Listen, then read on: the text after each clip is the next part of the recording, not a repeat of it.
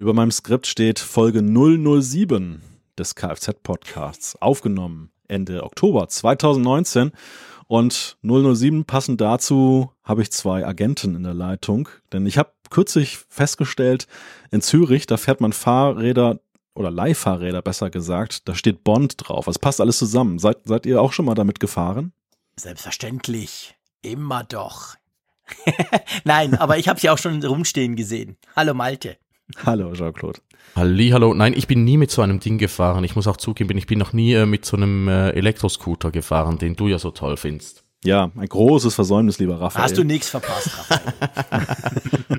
Gibt's auch bei uns in St. Gallen, aber sie kommen nicht den Hügel hoch. Also sie, du kannst Hügel hochfahren, aber du darfst sie oben nicht parken. Du müsstest sie dann wieder runter in die Stadt fahren und da parken und das ist irgendwie doof. Ach je, wie unpraktisch. Ja, macht's irgendwie unnötig. Aber wir wollen in dieser Folge nicht über E-Scooter reden, was aber eigentlich eine schöne Inspiration für kommende Kfz-Folgen ist, wie mir gerade mal so auffällt. oh, bloß nicht. Nein, wir wollen stattdessen über etwas sprechen, worin man über Scooter sprechen kann, nämlich soziale Netzwerke. Das ist unser Thema in dieser siebten Folge und ich würde sagen, falls ihr keine Einwände habt, los geht's.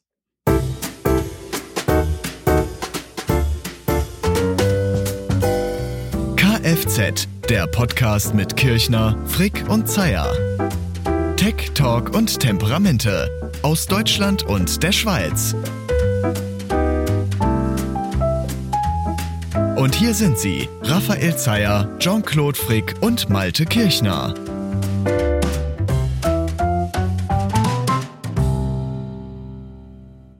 Would you be comfortable sharing with us the name of the hotel you stayed in last night? Um, Uh, no. Facebook muss in Zukunft das Sammeln von Daten einschränken. Das entschied heute das Bundeskartellamt. I know that we don't exactly have the, the strongest reputation on privacy right now, to put it lightly. But I'm committed to doing this well and to starting a new chapter for our, our product. Mit einer digitalen Währung will Facebook den weltweiten Zahlungsverkehr umkrempeln. Bezahlen und überweisen soll mit der Kryptowährung Libra vor allem für Menschen einfacher werden, die keine Bankkonten haben. Facebook will zur Europawahl politische Werbung unterbinden, die aus dem Ausland finanziert wird. US-Senatoren hatten vor den Geheimdienstausschuss geladen. Die Spitzenmanager von Facebook und Twitter kamen. Mr. Zuckerberg, are you saying you're not qualified to be a content monitor?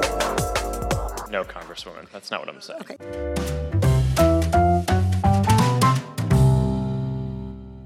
Was ist eigentlich euer erstes soziales Netzwerk gewesen? Jean-Claude. Ja, ich muss sagen, ähm, ich bin da total langweilig. Das war tatsächlich Twitter. Ich bin super spät in dieses soziale Netzwerk-Business eingestiegen eigentlich tatsächlich erst mit Twitter, als das rauskam, in dem Jahr, wo das kam, habe ich mir da einen Account zugelegt. Gab noch niemanden drauf, war auch noch sehr merkwürdig, ließ sich noch irgendwie teilweise mit SMS machen und so. Ähm, aber vorher war ich auf Skype, aber witzigerweise weniger zum Chatten, sondern halt zum, zum Telefonieren mit Leuten und das ist ja nicht so ein wirkliches soziales Netzwerk und so. Also bei mir war es tatsächlich Twitter. Und bei dir, Malte? Bei mir war es so eine typisch deutsche so Social Network Biografie. Denn ich war tatsächlich in StudiVZ zuerst. Der eine oder andere erinnert sich vielleicht an euch, von euch daran, dass äh, es gab ja diese VZ-Netzwerke in Deutschland. Später noch mein VZ und ich weiß gar nicht, es gab noch, ja, SchülerVZ war auch sehr beliebt. Bevor dann eben alle zu Facebook gewechselt sind. Und ja, StudiVZ, obwohl ich gar nicht Student war zu der Zeit, das war so die 1A-Adresse für junge Leute, wo man halt seine ganzen Freunde halt finden konnte.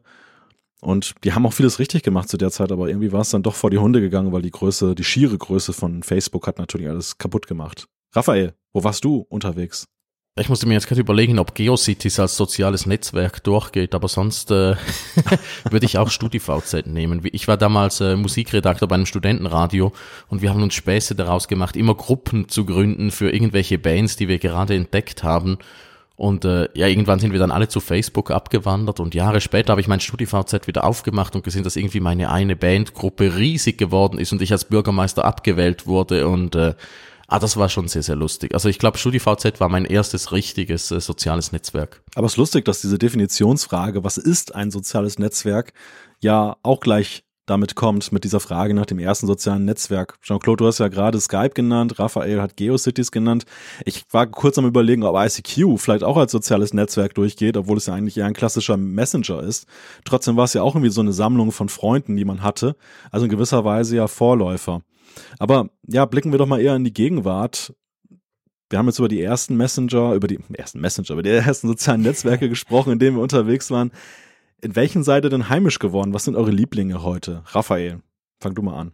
Ja, bei mir hat sich inzwischen lustigerweise, Jean-Claude hat ja mit Twitter angefangen zu erzählen, äh, das, das habe ich anfangs auch ziemlich doof gefunden, dann habe ich es als Lesemedium sehr toll gefunden, inzwischen habe ich einfach sehr viel Spaß mit Twitter. Das ist das, was ich am meisten nutze.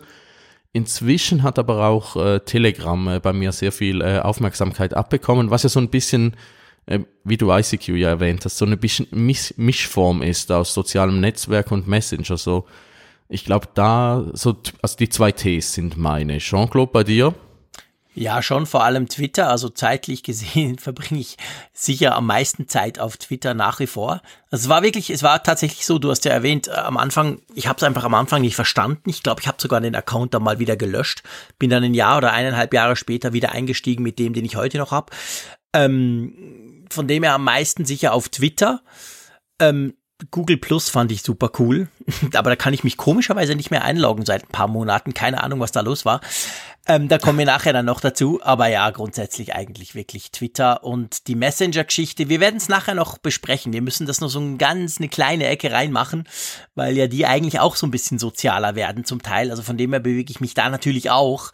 Aber ja, wenn es um eins geht, ist es ganz klar Twitter. Malte, wie ist bei dir? Ja, ich mache das Triple mal voll. Twitter auch an Position eins, gerade was das Informieren angeht. Also ist einfach für mich das soziale Netzwerk meiner Wahl. Allerdings mit einer zunehmenden Portion oder einem kleinen Schuss Instagram, der da zunehmend auftaucht. Denn ich, mhm. ich mag Instagram immer mehr. Ich war Anfang sehr skeptisch diesem Netzwerk gegenüber. Aber so in der Kombination Twitter fürs Ernsthafte und Instagram fürs Pläsierchen, finde ich, oder fürs Optische, vor allem fürs Visuelle, finde ich, ist das eine ganz interessante Kombo, die ja. da ist. Und das naja. stimmt. Also das, das, da, da muss ich tatsächlich sagen, wenn ich dich so höre, das stimmt. Also ich verbringe auch zum Beispiel viel mehr Zeit auf Instagram als auf den anderen sozialen Netzwerken, die dann danach noch kommen. Und zwar einfach aber überhaupt nicht, weil ich dort irgendwas lernen will, weil ich dort irgendetwas mitbekommen will, sondern einfach weil es schön ist. Es ist irgendwie beruhigend, diese coolen Bilder zu sehen, die alle da auf Instagram posten oder die, denen ich folge, meine Bubble, sagen wir mal. Von dem her ist es eigentlich so der Anti-Entwurf zu Twitter, was ja manchmal auch recht anstrengend sein kann. Hast du auch noch so ein zweites Netzwerk, jetzt mal abgesehen von Telegram, Raphael, dass du mehr so zur Entspannung brauchst? Ich habe jetzt gerade überlegt, Instagram war das bei mir schon auch. Da bin ich aber inzwischen ziemlich weg von. Facebook habe ich mich äh, ich musste für ein Interview die Frage beantworten, seit wann ich bei Facebook bin und ich wusste es nicht. Dann habe ich mich zum ersten Mal seit äh, Ewigkeiten wieder eingeloggt und äh, habe es aber trotzdem nicht rausgefunden. Na, was ist so mein äh, Instagram ist, äh, wenn, wenn ich es mal aufmache, dann bleibe ich da ziemlich lange hängen und sau, saus durch und schaue mir Fotos an. Aber äh, bei Twitter kann ich das eigentlich auch. Tumblr fand ich übrigens noch großartig, fällt mir jetzt gerade ein. Das hatte ich unglaublich gern. Das war wirklich so mein Ding, aber es ist dann leider ziemlich schnell äh, bach abgegangen. Habtet ihr das überhaupt mal? Ähm, ja, aber ich glaube.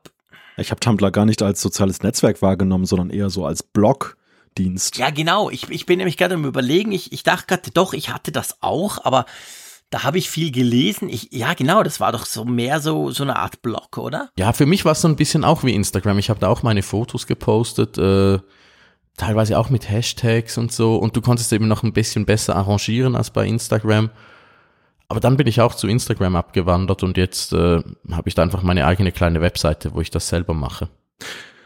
Aber es ist ja schon interessant, dass bei uns dreien ja nun Facebook eine augenscheinlich sehr untergeordnete Rolle spielt. Also irgendwie ist es ja noch nicht überraschend, weil Facebook, sagt man ja allgemein, ist auf dem absteigenden Ast, wird eher langsam zum Netzwerk der älteren Personen und die jungen Leute sind sowieso ganz woanders würde ich uns jetzt nicht gerade zu den Jüngsten zählen. Ja, ich wollte gerade sagen, ja, da passen wir ja nicht mehr rein. Also eher mittelalt, so wie ein guter Gauder, aber äh, am Ende ist es schon so, Facebook ist ja nach wie vor das mitgliederstärkste Netzwerk auf der Welt. Man hatte irgendwie einen Account, aber man würde nie auf den Gedanken kommen, es als seinen Liebling dann zu definieren. Wo, woran liegt das bei euch? Also bei, bei mir ist es, es, es sind eigentlich zwei Dinge. Ich meine, warum brauche ich ein soziales Netzwerk? Das eine ist, weil ich mich natürlich irgendwie mitteilen will, das eigene Mitteilungsbedürfnis und das andere aber, was dem sogar noch drüber steht, ist so, ich will ja inform ich will mich ja informieren. Also ich will ja Leuten folgen oder Seiten folgen oder was auch immer, die mich interessieren. Und diese, wir kommen nachher noch dazu, aber ich sag mal, der Algorithmus von Facebook ganz generell hat eigentlich genau das total gekillt, weil ich eigentlich nicht mehr sehe, was ich eigentlich sehe, sondern ich sehe irgendwas und komme dem irgendwie nicht nach, warum ich jetzt das sehe, was ich eben sehe. Und das hat bei mir dann eigentlich das, die Nutzung von Facebook total verändert. Muss aber auch sagen, ich meine, es ist immer noch das größte Netzwerk und es ist immer noch das Netzwerk, wo du eigentlich jede Person findest. Und was bei mir witzig ist, dass, dass Facebook, seit ich, ich engagiere mich so ein bisschen in der Schule meiner Kinder, bin im Elternrat etc. Und ich meine, all die Leute, wenn ich so ein bisschen wissen will, was in meiner Gemeinde abgeht, dann ist Facebook mit Abstand die beste. Da gibt's, da gibt's irgendwie zwei, drei Gruppen von der Gemeinde, eine politische, eine generelle, eine mühsame. Da weiß ich alles. Da bin ich total gut informiert. Also ich brauche Facebook tatsächlich völlig lokal, eigentlich nur dafür und als Geburtstagskalender. Das ist der beste Geburtstagskalender, weil ich kann mir nie merken, wann wer Geburtstag hat. Und bei Facebook sind ja sowieso alle drin. Die meisten haben es angegeben. Also das sind so die zwei Nutzungen, wo ich Facebook tatsächlich ab und zu noch nutze. Raphael. Ja, ich muss jetzt auch gerade überlegen. Was, was, was ich an Facebook immer so ein bisschen schwierig fand, äh, das ist ja so die Voraussetzungen sind eigentlich alles deine Freunde und die wollte ich dann nicht mit meinen Artikeln zu, äh, zumüllen. Darum habe ich dann eher so auf Twitter angefangen, meine Artikel zu posten und äh, mit anderen Leuten zu diskutieren. Und auf Facebook war mir das immer irgendwie alles zu persönlich und darum habe ich da irgendwie, ja, da habe ich mal irgendeinen Spaß hingepostet oder irgend sowas, aber äh, das, das hat mich eigentlich dann so weggezogen hin zu Twitter. Aber äh, ja, ist, ist bei mir auch so. Ich, jedes Mal, wenn ich auf Facebook bin, sehe ich wieder, ah, dieses Konzert ist ja noch bei uns in der Stadt und das kommt noch, oh, oh Mist, ich müsste wirklich mehr auf dieses Facebook, weil als Kalender ist es toll und äh, ich nutze es auch, äh, wenn ich Leute unbedingt erreichen möchte und äh, nicht und keine Kontaktmöglichkeiten, dann finde ich sie da und dann schreibe ich via Facebook Messenger. Und es ist ja schon noch witzig. Ich will nur ganz kurz einhaken wegen den Freunden, was du da erwähnt hast. Ich meine, wir sind natürlich, wir sind eine eigene Bubble, wir sind Journalisten, wir, wir wollen ja uns auch äh, mitteilen auf verschiedenen Plattformen. Aber das fällt mir zum Beispiel bei Facebook auch auf. Die Verbindungen, die ich über Facebook pflege, ich kriege auch ab und zu per Facebook Messenger, schreibt mich einer an und so, das sind dann eigentlich trotzdem die, die, die, die, die persönlichsten Verbindungen. Also quasi, das sind eigentlich die Verbindungen, wo, wo von den Leuten, die ich wirklich persönlich kenne. Und dann ist es eben manchmal diskutiert man über irgendwelche Schulprobleme oder sonst irgendwas, wohingegen natürlich Twitter viel breiter gefasst ist. Ist das bei dir auch so, Malte? Dass du quasi Facebook, wenn du es noch nutzt, mehr so als, ja, salopp gesagt, ja, wie, es ja mal war, also mit, mit deinen Freunden auch gewissermaßen kommunizierst oder guckst, was die so machen? Nein, gar nicht. Also bei mir ist das mittlerweile eher so, dass, und deshalb störe ich mich auch so an der Definition Freund oder an dieser Begrifflichkeit Freund bei Facebook, weil es eine Nähe schafft, die ich zu vielen Menschen, mit denen ich da verbunden bin, gar nicht habe. Das ist einfach so, Facebook ist für mich eine Pflichtübung vor allem, weil es einfach im Beruf, wenn man eine, in einer Lokalzeitung arbeitet, das lokale Geschehen allein auf der Grund der Reichweite findet natürlich vor allem auf Facebook digital heute statt. Das ist nochmal das reichweitenstärkste Netzwerk. Dort wird dann halt eben diskutiert. Und deshalb muss ich das natürlich mitverfolgen, will ich das mitverfolgen, bin dort unterwegs und dementsprechend habe ich auch viele Kontakte, die eben aus dem beruflichen Kontext kommen, aber da stoße ich mich immer so daran, dass die dann Freund genannt werden. Also nichts gegen die Leute, aber es sind halt nicht meine persönlichen Freunde, es sind halt Bekannte. Und das, das ist, glaube ich, schon so ein Problem, das ich mit Facebook habe. Das zweite ist einfach, ich finde, dieses Netzwerk ist mir zu generalistisch aufgestellt. Das ist einfach, und das deshalb ist auch so viel Müll da drin. Ich, ich, ich liebe diese Idee der Spezialisierung beim Netzwerk. Ich habe gar kein Problem damit, verschiedene Apps aufzumachen, um letztendlich dann meinen Interessen entsprechend Twitter zum Beispiel eben für das Fachgespräch, dann Instagram für das schöne Bild. Das, das finde ich viel sympathischer, als in so ein Moloch reinzugehen, wo irgendwie alles da sein will, aber irgendwie auch nichts Nutz oder das Nutzwert wirklich dann immer schwer zu entdecken ist. Das ist einfach auch unglaubliche Lotterie, was da auf Facebook da in diesem Algorithmus wieder auftaucht. Das kann irgendeine eine politische Wahl empfehlen. Wir hatten gerade Wahlen in der Schweiz, darum äh, hast, hast, du, hast du natürlich so, solche Sachen ganz viel gesehen. Es kann irgendein Hasenfoto sein, kann irgendein blöder Witz sein oder es kann irgendwie das äh, Dreirad der kleinen Kinder sein, das sie versteigern wollen. Also es ist einfach so ein Gemischtwarenladen und äh, dadurch, dass du halt auch wirklich, äh, deine Freunde sind halt so durch, du hast äh, alte Schulfreunde, die sich inzwischen in ganz andere Sphären verabschiedet haben. Das ist, äh, ja, es ist einfach so viel von allem möglich und ich will jetzt wirklich nicht, äh, eben äh, mit diesem Freunde-Gedanke, ja, vielleicht waren wir mal Freunde, aber ich will jetzt nicht äh, meinen Klassenkameraden aus der ersten Klasse zeigen, was ich für einen unglaublich schlauen Artikel geschrieben habe. Ich finde das irgendwie peinlich. Auf Twitter habe ich da keine Skrupel, aber bei Facebook, ah, da mag ich es gar nicht. Ist quasi zu persönlich, oder? Ja, ich glaube, das, das kommt ziemlich hin. Also ich, ich stelle mir da immer so ein bisschen vor, äh, wir hatten Klassentreffen gestern Abend. Da gehe ich auch nicht hin und bringe meine Artikel mit und zeige die allen rum. Und äh, Facebook kommt mir ein bisschen so vor. Also pff, bei Twitter habe ich viel, weil bei Twitter geht es ja ein bisschen um Diskussion, um Sachen lernen von anderen. Aber äh, und äh, du kannst ja auch Leute entfolgen und alles, aber bei Twitter, du kannst ja niemandem Freundschaft künden und äh, bei Facebook kannst du nicht die Freundschaft künden und äh, da will ich nicht hausieren gehen mit meinen Sachen. Ich finde das irgendwie unangenehm. Ja, nicht? Ja, ich stelle zunehmend fest, dass Facebook ein, ein Netzwerk der Karteileichen für mich ist. Also es ist tatsächlich so, wie er sagt, dass man dort eben mit hoher Wahrscheinlichkeit die Kontakte findet, die man sucht, sei es jetzt aus der persönlichen Vergangenheit oder eben beruflicher Natur. Aber ich habe immer häufiger das Problem, ich schicke über den Messenger etwas hin und stoße auf Leute, die kaum noch dort reingucken oder womöglich gar nicht die Apps installiert haben und dann nur über den Webzugang reingehen, so in größeren Abständen und dann so en bloc mal abarbeiten. Ich glaube, Raphael, du gehörst auch dazu. Du hast meine Freundschaftsanfrage bei Facebook auch drei Monate später erst beantwortet. Also, also ah, immerhin habe ich. Ich bin jetzt ich, ich habe nämlich, als ich gestern äh, reingeschaut habe bei Facebook, weil ich ihm die Frage beantworten musste, wie lange ich schon dabei bin, habe ich gesehen, das sind etwa 13 Freundesanfragen dachte ich, soll ich die jetzt schnell abarbeiten und habe dann beschlossen, ach komm, nö. Also wir müssen nicht weit blicken, um Beispiele dafür zu finden, warum Facebook ein Karteileichen-Netzwerk ist. ja, ja, das hat was. Das ist tatsächlich so. Also ich glaube, ähm, aber auf der anderen Seite darf man schon auch nicht ganz vergessen, dass wir wahrscheinlich, also es stimmt, Facebook hat immer weniger, vor allem junge Nutzer, ein Riesenproblem, das sie aber mit Instagram relativ gut auf, auffangen. Aber ich glaube trotzdem, also ich merke zum Beispiel, es gibt viele Leute, gerade in meinem Umfeld auch, die einfach ein, ein soziales Netzwerk haben und das ist Facebook. Und dort sind sie drauf, dort posten sie mal mehr, mal weniger, sie brauchen so ein bisschen unterschiedlich, aber ähm, die sind anders gar nicht zu erreichen.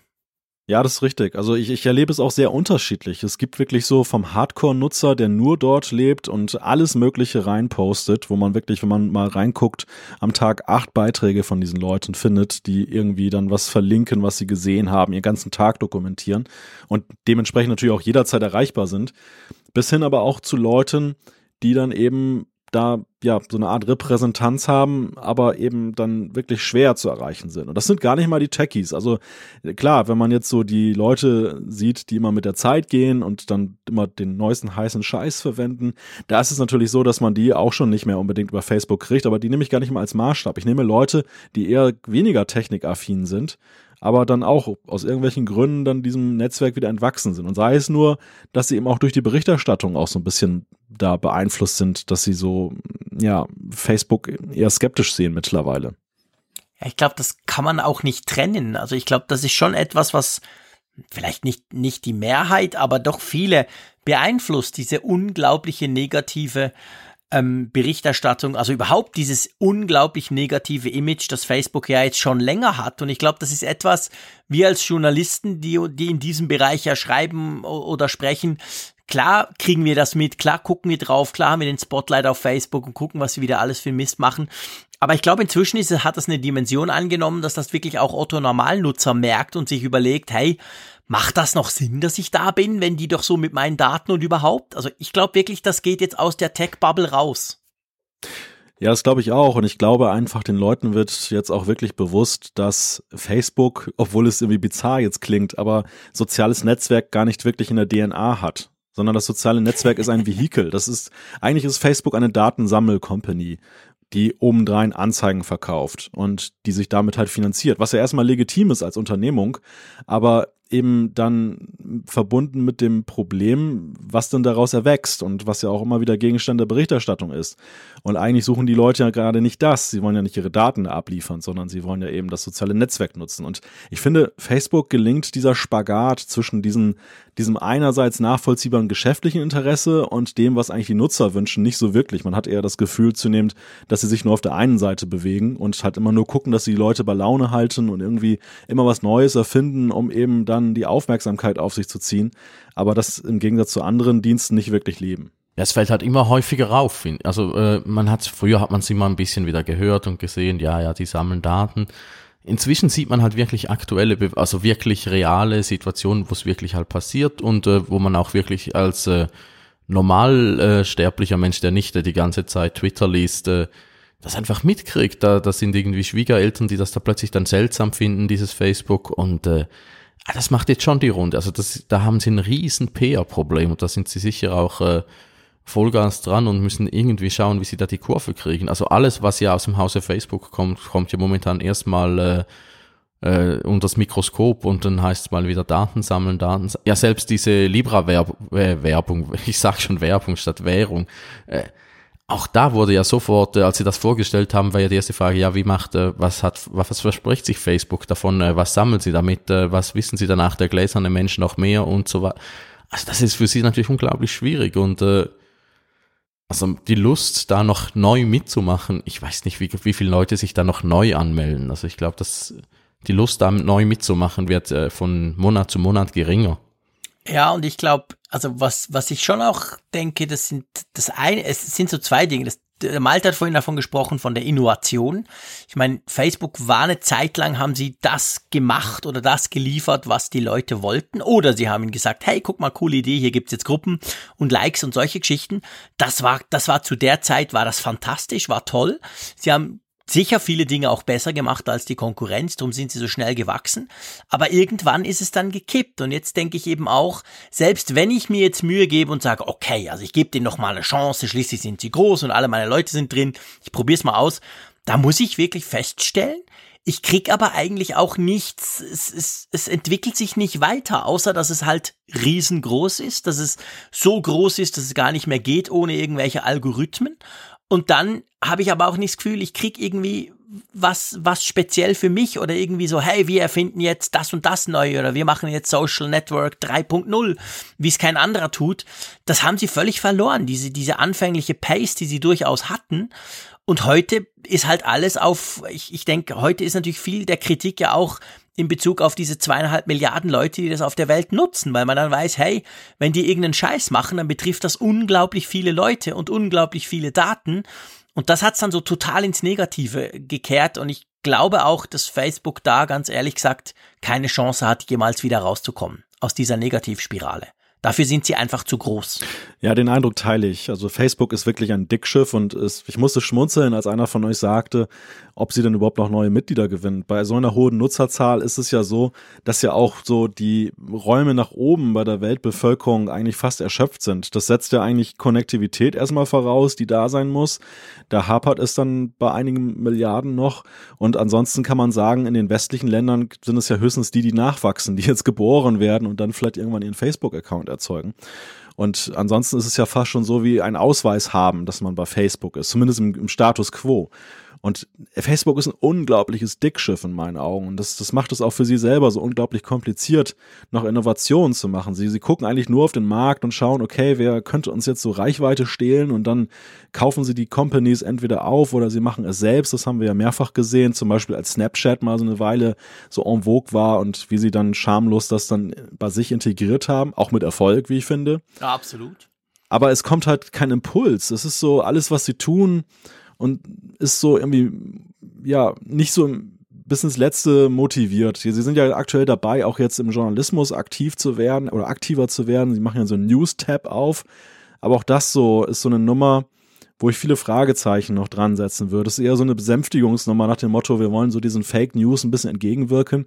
Aber eigentlich gibt es da, das ist mein Eindruck, auch äh, von einem Besuch bei Facebook, gibt es eine viel größere Stimmung oder Strömung im Haus, die eigentlich das gar nicht will, die, die das eigentlich nur so als Larifari-Geschichte ansieht und eigentlich sagt, die Kernkompetenz von Facebook ist ja eigentlich was anderes als News jetzt zu machen. Ja, ich glaube auch halt, das Problem ist halt genau das, wenn du mal in dieser Spirale drin bist. Ich behaupte einfach mal, selbst wenn Facebook jetzt unter dem Brand Facebook irgendwas absolut Geiles, wo wir eigentlich grundsätzlich finden würden, wow, dass da noch keiner auf die Idee kommt, das hilft mir im Alltag wahnsinnig.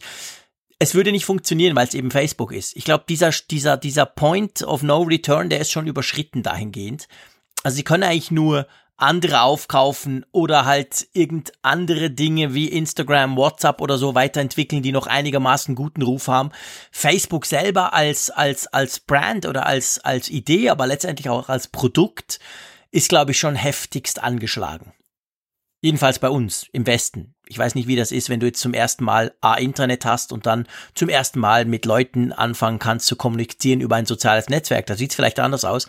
Aber wie jetzt von der Warte aus, wir haben alles, wir haben jedes mögliche Netzwerk, wir können eigentlich auch alles. Ich glaube, da ist die Geschichte irgendwie durch, oder? Ja, also ich glaube auch, Facebook steht nicht mehr für das Neue.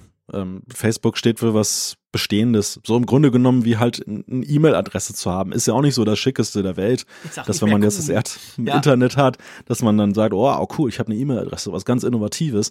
Und so in etwa ist das mit Facebook auch. Also man ist halt dort, ja klar, man ist dort, weil, wie wir schon gesagt haben, man kennt halt da viele Leute, die man dort drüber erreichen kann.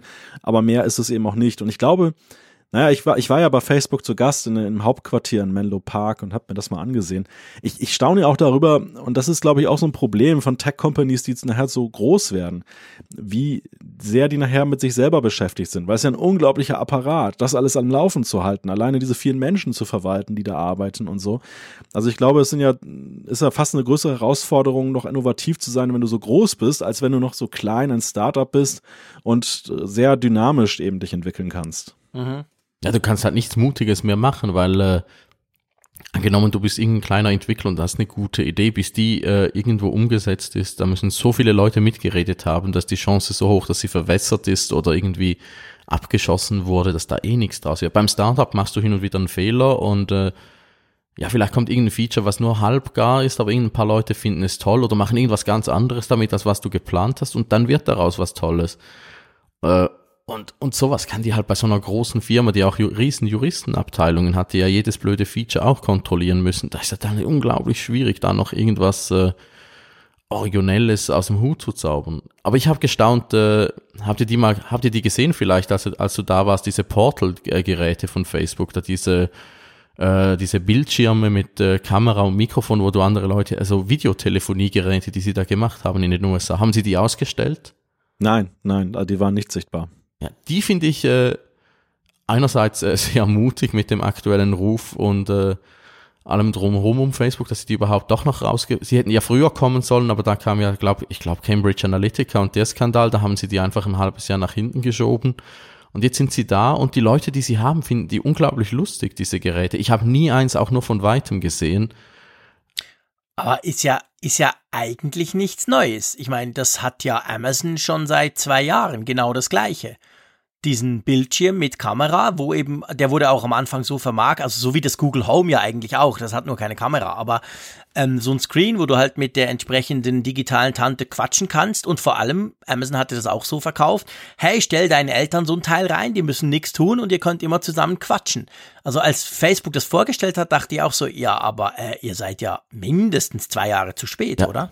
Oder kann das irgendwas, was die anderen nicht können? Ich glaube, es ist, äh, es sind, es sind irgendwie fünf oder sechs Klicks weniger als bei anderen. Irgendwie ist, vielleicht, vielleicht sendet es auch immer. Du kannst einfach irgendwie davor stehen und die anderen, Irgend, irgend, irgend sowas ist es. das glaube ich sofort, kommt ja von Facebook. Klar sendet das immer.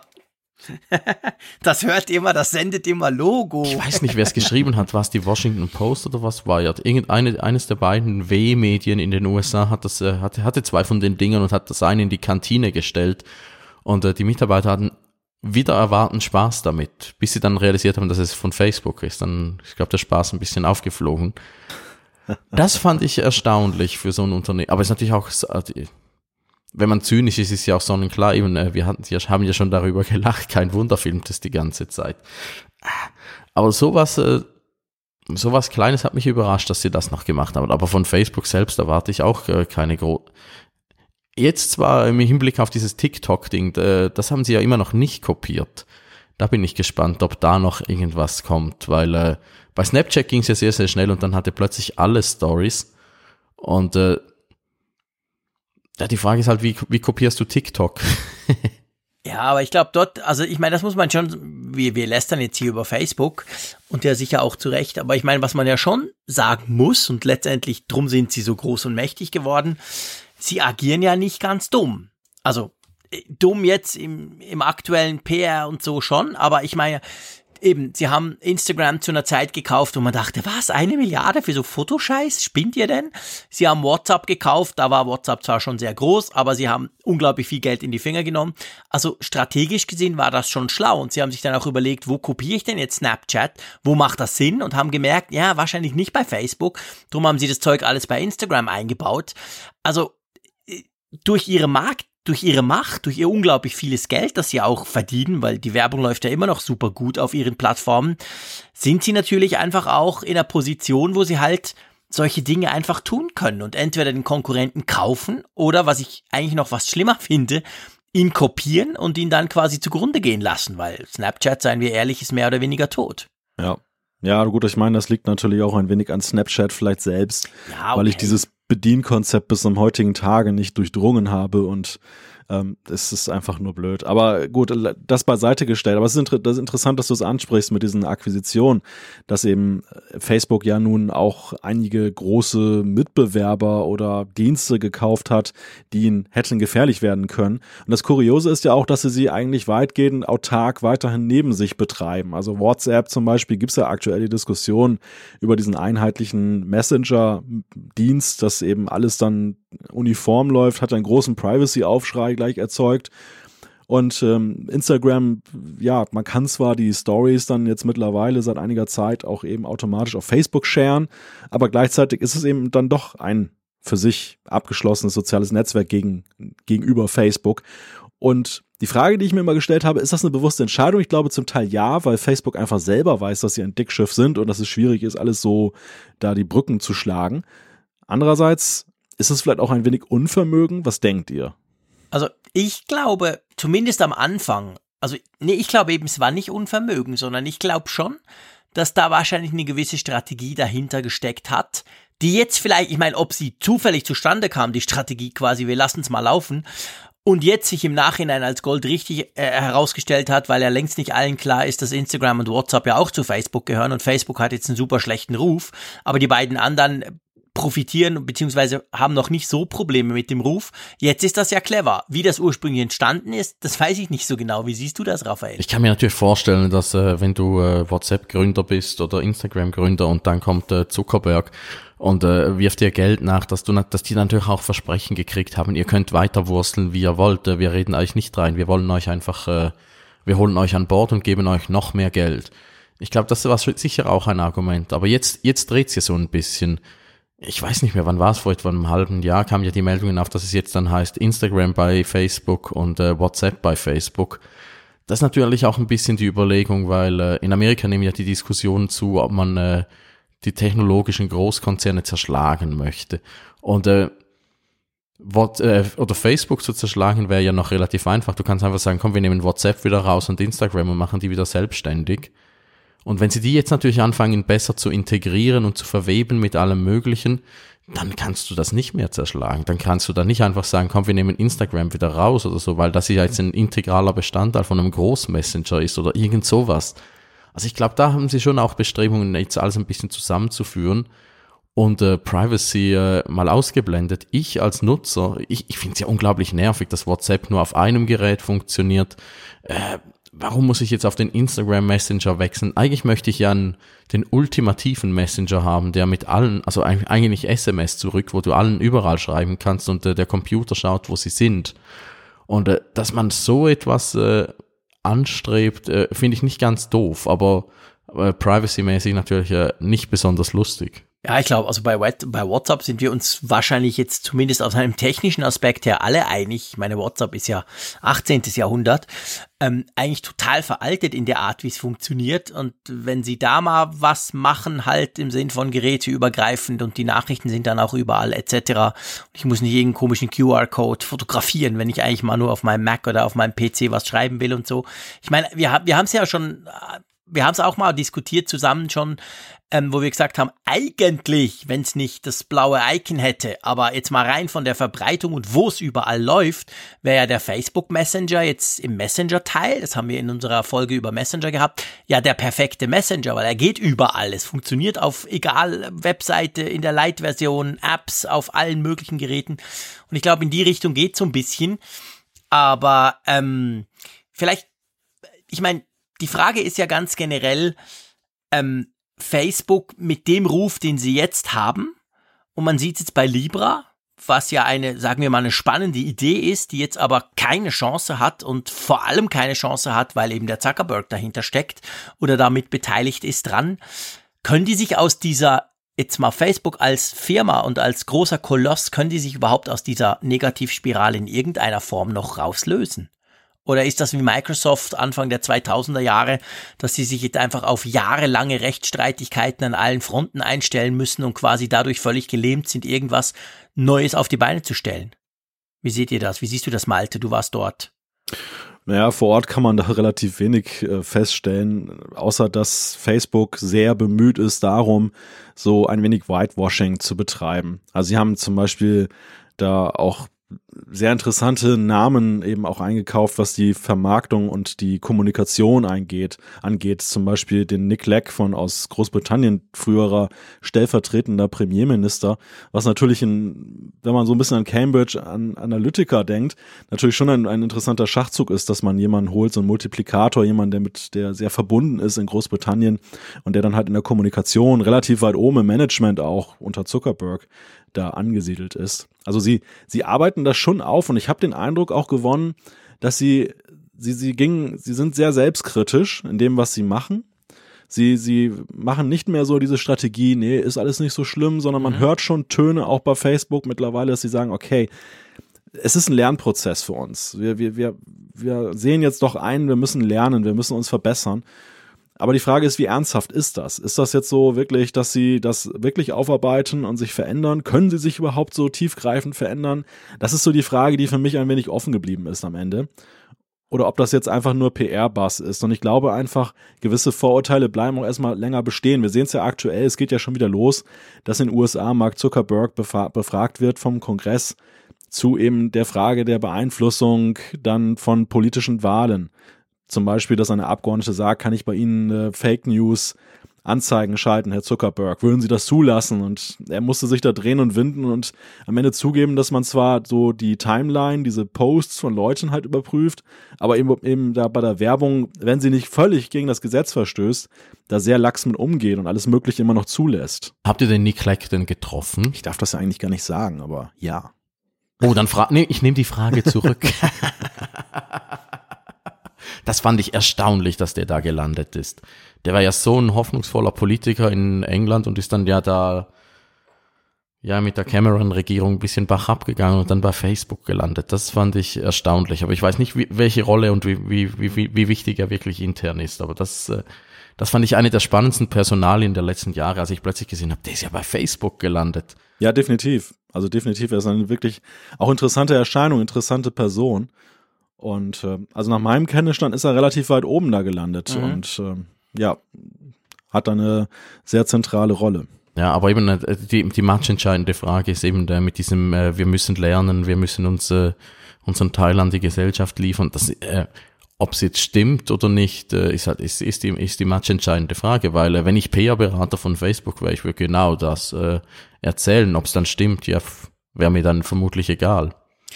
Gut, ich meine, das, das Ganze geht ja so ein bisschen in die Frage rein und das betrifft vor allem Facebook, es betrifft auch die anderen sozialen Netzwerke, aber ich würde mal sagen, vor allem Facebook. Es ist ja die Diskussion, sind soziale Netzwerke eigentlich selber auch Medien? Also haben die auch eine Verantwortung? Oder sind das, und das war ja zumindest am Anfang so ein bisschen die Verteidigungslinie, immer so nach dem Motto, hey, wir, sind nur Plattform. Wenn die Leute Scheiße schreiben, sind die Leute verantwortlich. Also das ist ja so ein bisschen, man merkt ja bei Facebook eben durch die Größe, durch die Macht, die durch diese Größe aus äh, resultiert und durch die Sachen, die ja schon passiert sind bei Wahlen, bei, bei Beeinflussungen etc., stellt sich natürlich plötzlich die Frage, wie verantwortlich ist denn Facebook an dem Ganzen? Ja, sie drehen und winden sich ja an dieser Frage, wie verrückt, denn ja, extrem. Ich, nach meinem, also nach meiner Einschätzung sind sie weit mehr als eine Plattform. Eine Plattform ist für mich einfach nur ein Stück Technik, an der ich, dass ich etwas anheften kann, Beiträge und die so in einer Timeline chronologisch geordnet laufen würden. Was, was sie da tun, ist ja schon etwas, was vielleicht nicht, sag ich mal, hochwertiger Journalismus ist, aber ja schon in die Richtung ganz klar geht. Nämlich sie kuratieren ja Inhalte. Sie, sie haben ein, sie machen das zwar automatisiert mit Algorithmen, es ist nicht so, dass eine Redaktion da sitzt, aber ja, wir sind halt im Jahre 2019. Warum soll denn eben so eine Redaktion nicht auch digital funktionieren? Und sie geht ja eben danach, was die Leute interessiert. Zum Beispiel, es werden Kriterien ausgewertet. Letzten Endes natürlich auch mit dem Ziel, Anzeigen zu verkaufen, aber es machen ja anzeigenfinanzierte Blätter ja auch über ihre Redaktion. Also da, da gibt es viel Graubereich, aber am Ende finde ich, ist es dann gerade bei Facebook eben so, weil ich eben nicht die unverfälschte Wahrheit einfach dargestellt bekomme, was eben bei einer Plattform wäre, dass es eben auch ein Medium ist, ein Medienhaus, dass sich dann natürlich aber auch seiner Verantwortung wiederum nicht entziehen kann. Und darum geht's ja gerade bei Facebook und bei anderen Netzwerken, dass sie sagen, wir sind kein, wir sind kein Social Media, wir sind Social Networks, weil es ja für sie bedeuten würde, sie müssten ja ganz, ganz tief eben auch einsteigen, dann auch nicht alles dem Computer zu überlassen, sondern es auch menschlich eben im Blick zu behalten. Ich vergleiche es immer mit Leserbriefen, früher bei den Zeitungen. Da kriegst du ja Un Unmengen von Leserbriefen und du publizierst auch nicht alle, weil die, du liest du ja vorzugsweise vorher und nimmst die guten oder die, die äh, relevant sind und die ein Thema weiterbringen, die nimmst du. Und äh, wenn Facebook eine reine Plattform oder da, im Internet kann jeder eine Webseite erstellen, das ist ja, finde ich, äh, das ist einfach. Aber sobald halt dann äh, ein Google äh, plötzlich verschiedene äh, Webseiten priorisiert und andere weiter oben anzeigt als andere oder eben Facebook auch, dann ist halt äh, eine Eigenleistung vorhanden und dann wird's halt schwierig. Also dann bist du auch verantwortlich, finde ich. Weil dann ist es dein Haus, dein Ding.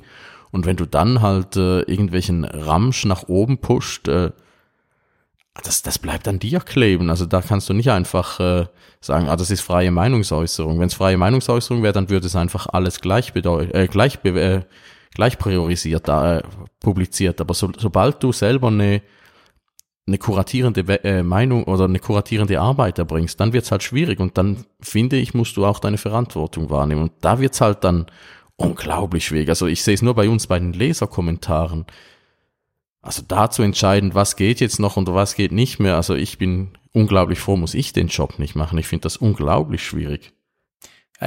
Ich glaube, wir sind uns, was das anbelangt, wahrscheinlich einig, dass Facebook und auch die anderen Social Networks da eine sehr große Verantwortung haben.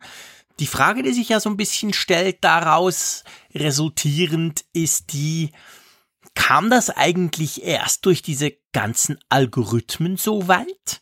Also war es am Anfang, wo es, Malte, du hast es skizziert, quasi chronologisch von oben nach unten. Wenn ich halt tausend Freunde habe, wird es schwierig, den Überblick zu behalten, aber muss ich halt selber gucken, als Nutzer quasi. Ähm, meinst du, meinst du, dass jetzt quasi diese Algorithmen, die ja eingeführt wurden, und da ist natürlich Facebook der absolute Vorreiter, da läuft ja alles Algorithmus gesteuert. Ich sehe ja längst nicht mehr alles von meinen Freunden. Ich sehe fast nichts mehr von meinen Freunden. Ähm, Meint ihr, oder beziehungsweise Malte ganz konkret, der Algorithmus, salopp gesagt, ist schuld, dass jetzt Facebook plötzlich in der Verantwortung steht? Ja, ein Stück weit schon, weil es, ich meine, die Verteidigungslinie der sozialen Netzwerke ist ja, dass sie eben sagen, es bekommt ja nicht jeder das Gleiche angezeigt. Es ist ja nicht wie einem beim Massenmedium, was jetzt eine Hauptnachrichtensendung eben eine Struktur hat, eine Auswahl getroffen hat und jeder bekommt sie und dadurch allein durch diese Auswahl werden ja auch die Menschen eben ein Stück weit beeinflusst eben in der Frage, was ist gerade wichtig und was, äh, wie wird es aufbereitet. Aber ich glaube, im, im, in unserer heutigen Gegenwart kann man sowieso nicht mehr immer nur in diesen Kategorien denken, sondern auch ein Algorithmus, der einen Feed für jeden Einzelnen anpasst, der allerdings nach gewissen Grundkriterien da Prioritäten schafft und Beiträge ja augenscheinlich generell als wichtiger erachtet als andere, hat da irgendwo eine Wirkung. Und ähm, ja, die Frage generell mit dem Algorithmus ist ja, warum muss es ihn geben? Und, und ich glaube, es ist schon nötig gewesen, angesichts der Fülle und Masse an Beiträgen, dass man irgendeine Art von Sortieralgorithmus oder Filteralgorithmus eingeführt hat. Und je intelligenter, desto besser, denn die Menschen sind bequem. Sie haben keine Lust, sich das erstmal mühsam zu konfigurieren. Andererseits ist es eben so, das ist ja, der, der Algorithmus ist da ja gerade bei Facebook nie ein reiner Helfer des Nutzers gewesen, sondern es ist ja immer eben auch ein, ein Algorithmus gewesen, der sich Kritik ausgesetzt sah, weil er stellenweise so wenig zu beeinflussen war, aber die Leute das Gefühl hatten, das, was für sie wirklich wichtig ist und was sie gerne sehen möchten, erscheint gar nicht eben in ihrer Timeline, weil Facebook eben nämlich erstmal an sich denkt und nämlich Sachen featured, die wiederum ihren Interessen vor allem dienlich sind. Und deshalb glaube ich, ist es dann eben auch wirklich so ein Ding, wofür sie sich verantworten müssen, um auf deine Frage nochmal zurückzukommen, weil dieser Algorithmus ist weniger ein Helfer, als vielmehr etwas, was Facebook ja auch als Kuratiermethode benutzt ich glaube, der Algorithmus ist, das könnte man wahrscheinlich so sagen, ist ähm, nötig. Das glaube ich, da sind wir uns einig, wenn man genug Freunde hat und vor allem bei genug Seiten auf Like geklickt hat, verliert man definitiv den Überblick. Aber, und so kommt es mir zumindest vor, und ich merke das persönlich bei Facebook, wenn ich es nutze, der, Fa der, der Facebook-Algorithmus hat für mich Facebook korrumpiert. Ich sag's mal so. Also eigentlich, der macht überhaupt nicht das, was ich will, der arbeitet eigentlich gegen mich, salopp gesagt. Und das hat mir ganz persönlich dann zum Beispiel einfach die Lust am Ganzen ähm, ähm, einfach quasi total, total verleidet. Äh, wie siehst du das, Raphael? Ist der Facebook-Algorithmus für dich auch eher ein Problem, jetzt mal zuerst in der persönlichen Nutzung? Ich muss vielleicht den Bogen über Twitter schlagen. Da schätze ich den Algorithmus sehr, weil ich wirklich so die Sachen sehe, die ich auch sehen möchte. Äh, bei Twitter habe ich das Gefühl viel, viel weniger als bei Facebook, dass der Algorithmus äh, mich äh, nicht nur mit dem bespielt, was ich gerne sehen möchte, sondern auch mit dem bespielt, was mich länger dabei hält. Ich habe bei, äh, bei Facebook ständig das Gefühl, sehe ich diesen Post jetzt, weil ich das Foto vielleicht toll finde oder weil ich äh, bei Fotoposts vielleicht ein bisschen länger hinschaue oder kommt jetzt ein Video, weil ich dann vielleicht auch noch ein bisschen länger bei Facebook bleibe.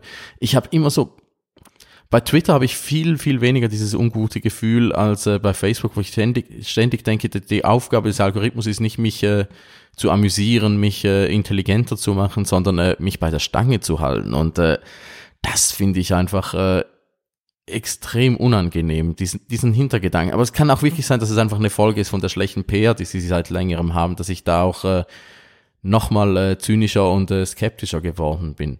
Oder habt ihr auch den Eindruck, dass es eher um Verbleiben als um Amüsieren, Unterhalten, Informieren geht?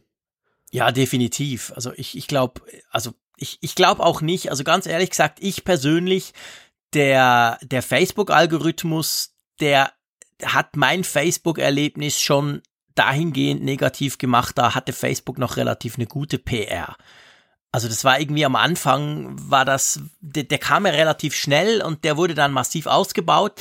Er wurde auch immer wieder verändert. Das war eigentlich ja das Krasse. Also dann hat man gesehen, jetzt kommen die Seiten, werden mehr in den Vordergrund ge gesetzt. Dann hieß es, nein, das nehmen wir wieder zurück. Wir wollen eure Freunde mehr im Vordergrund haben. Dann hieß es, Newsseiten werden priorisiert, dann wieder nicht. Also das war eigentlich ein ständiges Gebastel auch.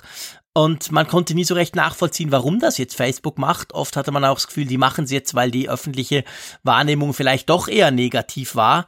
Malte, wie siehst du das? Also ich glaube, wir sind uns einig, dieser Algorithmus bei Facebook, der nervt.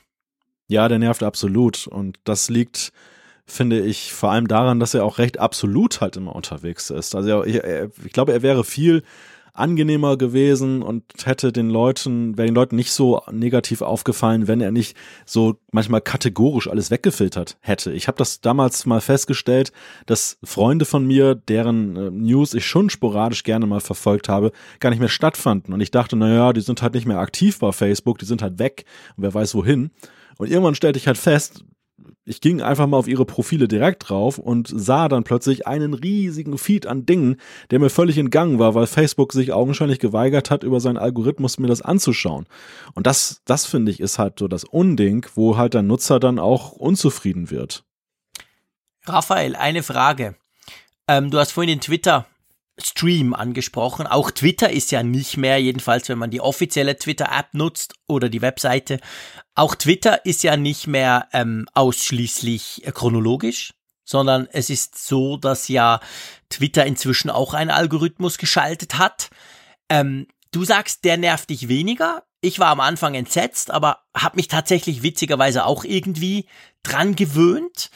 Ähm, was macht denn Twitter besser als Facebook? Liegt es nur daran, dass Twitter viel weniger Benutzer hat? Ich wollte gerade sagen, es liegt natürlich daran, äh, bei Twitter habe ich halt nicht äh, die Leute, die ich mag, sondern äh, die Leute, die ich spannend finde. Und äh, dadurch äh, äh, ist, ist das Fail-Risiko viel, viel geringer, weil niemand irgendwie von meinen Leuten, denen ich auf Twitter folge, Blödsinn postet.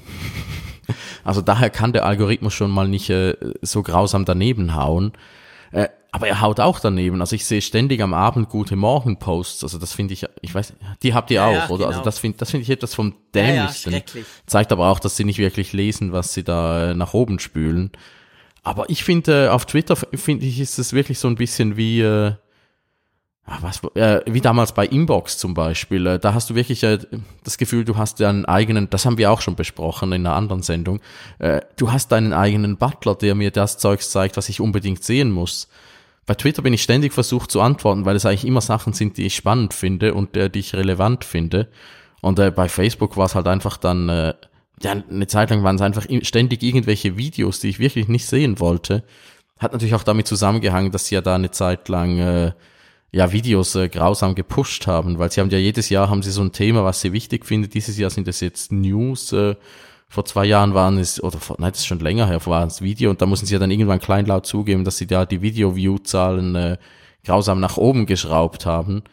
Äh, was zur Folge hatte, dass natürlich ganz viele Verlage äh, gesagt haben, oh, wir stellen keine Journalisten mehr ein, wir stellen Videoleute ein. Und äh, wenn ein Journalist ging, wurde, wurde er durch einen Videomenschen ersetzt und äh, jetzt krebst man da wieder ein bisschen zurück. Also das, äh, pff, ja, nein, äh, zusammengefasst, äh, der Twitter-Algorithmus, den mag ich wirklich sehr. Ich habe das Gefühl, der funktioniert ein bisschen besser und eben aber, weil weil der Inhalt auch viel äh, hochqualitativer ist, äh, hat das aber auch signifikant einfacher. Siehst du das, Malte? Ja, ich würde mich da Raphael anschließen. Twitter webt ja so in diesen chronologischen Stream einfach punktuell wirklich interessante Sachen rein. Und ähm, die größte Gefahr ist tatsächlich, dass ich dann manchmal nicht darauf gucke, wann es gepostet wurde. Also ich habe das häufig bei Raphael, dass, dass er da irgend so ein Ding reißt und ich denke, ach, da kannst du mal so einen kleinen Scherz drunter setzen. Und dann sehe ich, das hat er schon vor irgendwie 23 Stunden gepostet und es haben schon 20 andere den Scherz mit einem anderen Scherz beantwortet. Also ich bin dann so wirklich der zu spät komme. Aber das finde ich ist noch verschmerzbar, weil, weil es mich einfach, das zeigt ja das Beispiel auch an der Stelle wirklich interessiert. Also es ist ein für mich relevanter Tweet. Und dann, dann lieber alt, als eben jetzt völlig unsinnig oder eben, dass der unter den Tisch fällt, weil augenscheinlich habe ich ihn ja auch nicht gesehen, deshalb spült ihn Twitter für mich ja nochmal empor. Ich sehe da eigentlich nie einen Tweet zweimal jetzt, dass dann der diese, unter diesen eingewobenen. Das finde ich sehr nützlich. Das ist, ich finde, es ist halt nutzerfokussierter. Wisst ihr, was ich witzig finde? Ich finde es ganz witzig. Ich meine, wir sprechen jetzt gerade über Twitter und Facebook. Ähm, ich finde, ich, ich bin ganz bei euch, was den Algorithmus anbelangt. Absolut. Was ich aber ganz witzig finde, du hast jetzt genau ein super Beispiel ge gebracht, lieber hast gesagt, ja eben der Raphael, das ist schon 23 Stunden her und schon 20 haben darauf geantwortet bei Twitter. Das merkst du erst später. Was mich jetzt persönlich zum Beispiel bei Twitter nervt, wo sie ja extrem am Arbeiten sind, ich teste da auch so eine Twitter-Version und so, aber das ist dann zum Beispiel das, das mit den Antworten, also ich schreibe was oder du schreibst was und ich antworte und wir antworten einander und es gibt, gibt so eine kleine Diskussion, gibt's ja immer wieder bei Tweets. Das finde ich zum Beispiel jetzt rein vom User, vom, vom Aspekt der Benutzung her, finde ich, das hat dann Facebook viel besser im Griff. Mit den Antworten, mit dem, mit diesem Thread, den es da gibt. Bei Twitter verliere ich da gerne mal den Überblick und weiß dann gar nicht, auf was ich jetzt eigentlich geantwortet habe, auf die Antwort der Antwort oder auf das Original. Geht euch das auch ein bisschen so? Ja, das wird teilweise gigantisch. Wir hatten vor, vor einem Monat oder zwei, hat jemand irgendwie die Frage auf Twitter gestellt, äh, was man, was man sich für einen Rucksack kaufen soll. Wie das war der vermutlich genau. verrückteste, äh, verrückteste Twitter-Thread, ich hasse dieses Wort, äh, die verrückteste Twitter-Diskussion äh, des Jahres, weil äh, da haben so viele Leute haben Meinungen zu Rucksäcken, dann kamen, da, da waren so viele Leute dann, das war dann wirklich so Sende an alle mäßig, Äh, da waren dann die Rucksackhersteller waren mit drin. Äh, da war praktisch jeder Schweizer irgendwie Twitter Interessierte war da mit drin. Und wenn du da einfach nur wieder hingeschrieben hast, oh, mein neuer Rucksack ist angekommen, haben das nur schon einfach, weil der Tweet schon so groß war, haben das irgendwie schon 20 Leute einfach gesehen. Also das war, äh, das war sehr, sehr ulkig, aber wirklich halt so in der Kategorie, wenn jemand aus, aus Versehen ein Mail an alle schickt und dann du schreibst du dann zurück, oh, du hast es an alle geschickt und du schickst es auch wieder an alle. Also das war so ein bisschen, äh, ja, ulknudelmäßig. Aber ich finde so Zeugs lustig. Lass uns doch einen, einen, einen anderen Vergleich ziehen, vielleicht, wenn wir gerade bei Twitter und Facebook sind. Es ist ja so bei Facebook, ich meine, da haben wir früher auch diskutiert, seien wir ehrlich. Da, da ging ja ähnliche Diskussionen auch ab. Ähm, wie, wie, wie, wie, wie ist das? Also bei Facebook kann ich ja so viel schreiben, wie ich will. Ich meine, ich habe ja auch multimedial diverse Möglichkeiten. Ich könnte ja einen kleinen Blogpost verfassen, was ja auch einige noch tun. Bei, bei Twitter bin ich ja immer noch auf diesen, also inzwischen sind es 280, aber da habe ich ja diese Zeichenbeschränkung. Ist das etwas, was euch in einem sozialen Netzwerk stört? Dass ihr nicht quasi beliebig lang schreiben könnt? Oder macht das eben gerade die Faszination davon aus? Malte. Also ich ganz ehrlich gesagt, ich beantworte die Frage für mich. Ich finde, das ist genau das Faszinierende an Twitter, dass ich nicht irgendwie ausufern schreiben kann oder darf. Ja, ich finde, es ist auch eine evolutionäre Entwicklung zum Positiven, dass mhm. soziale Netzwerke gelernt haben, eben den Nutzer zu beschränken in dem, was er tut. Das, das ist, finde ich, eine Unsitte bei Facebook. Es gibt da viel zu lange Posts und allzu oft, wenn mich da jemand mit so einem 5 DIN A4 Seiten Ungetüm erschlägt, es ist einfach von der Darstellung der Typografie her unleserlich und schlecht und ich möchte es gar nicht lesen. Es wäre viel sinnhafter, wenn derjenige genötigt würde, eben auf einer Website, in einem Blog diesen Post, also dieses lange Stück zu machen und es nur anteasert denn ich will eigentlich nicht mehr lesen als den Teaser. Ich will eben in Teaserlänge dann in sozialen Netzwerken kommunizieren und das macht Twitter ganz äh, großartig. Es gab ja sehr eine sehr große Kontroverse darüber, als sie diese 140 Zeichen, diese SMS-Länge in Amerika eben aufgeweicht haben und haben sie verdoppelt. Ich finde, die 280 Zeichen gehen auch noch in Ordnung, aber man merkt schon, es ist, ist laberiger geworden und ich finde auch so andere Netzwerke haben das ja adaptiert. Also Instagram zum Beispiel lebt ja auch sehr stark durch von diesem Minimalismus. Dort kann man nichts direkt verlinken, es sei denn, man ist ein Medium und dann kann man irgendwann in den Insta-Stories dann einen Link setzen, ansonsten nur in der Biografie. Manchmal ist es nervig, aber es, es, es hält auch viel raus aus dem Netzwerk. Und ähm, dadurch, dass es auch so bildfokussiert ist, ist es dann auch schon wieder wohltuend. Also ich finde, da, da können die sozialen Netzwerke nur von gewinnen, weil es gibt einfach zu viel Material. Es gibt keinen Mangel an Material, wenn ein Netzwerk funktioniert, aber unglaublich ermüdete Nutzer, die einfach schneller navigieren wollen. Das ist eigentlich der, der Punkt. Was ich auf Twitter ganz ein lustiges Format finde, sind diese äh, langen äh, Threads. Ah, jetzt muss ich dieses dumme Wort schon wieder sagen, diese Threads. Äh, wenn jemand äh, der, der ehemalige äh, Windows-Chef Steven Sinowski, den finde ich äh, ganz, ganz toll auf Twitter. Der hat manchmal äh, 20 Twitter-Tweets hintereinander erzählt oder erklärt er etwas. Äh, ich bin da immer so hin und her gerissen. Eigentlich ist es nicht sehr nutzerfreundlich, aber es ist einfach so spannend, weil er halt so gut schreibt. Und dann finde ich immer, ja, wenn ich gleich in Twitter bleiben kann, warum nicht? Also ich finde das noch so eine. Ja, das nervt ah, Ich finde es eine Lust, ich finde, weil, weil Twitter faltet es ja auch schön zusammen. Du musst es ja aufklicken, sonst kommt es gar nicht. Ja, ja, gut, ja, es gibt jetzt da auch mehr Funktionen als früher, aber, aber ich finde irgendwie, dann soll er doch einfach sich das bei Medium oder irgendwo einen Blog machen, das schön schreiben, einen Link reinhauen und ein paar Anreißer machen oder so dass ich verliere dann da tatsächlich den Überblick bei solchen langen Geschichten. Was sieht man ja, sieht man ja noch häufig auf Twitter. Also, dass, dass sie dann so durchnummeriert sind. Eins, zwei, drei und jedes ist 280 groß. Und dann denke ich schon so, mm, das ist irgendwie zu lang. Aber ja gut, es zeigt halt, man kann es auch brauchen. Also man kann quasi, man kann ja Twitter auch oder man kann diese, diese, diese Beschränkungen ja auch irgendwie ähm, umgehen oder, oder man kann es irgendwo auch missbrauchen. Und ja, man muss es ja dann nicht lesen. Also von dem her, so frei sind wir dann letztendlich alle. Aber ich finde bei Twitter schon, die Kürze liegt in der Würze. Ja, Hashtag Final Tweet, würde sage ich da nur zu. genau.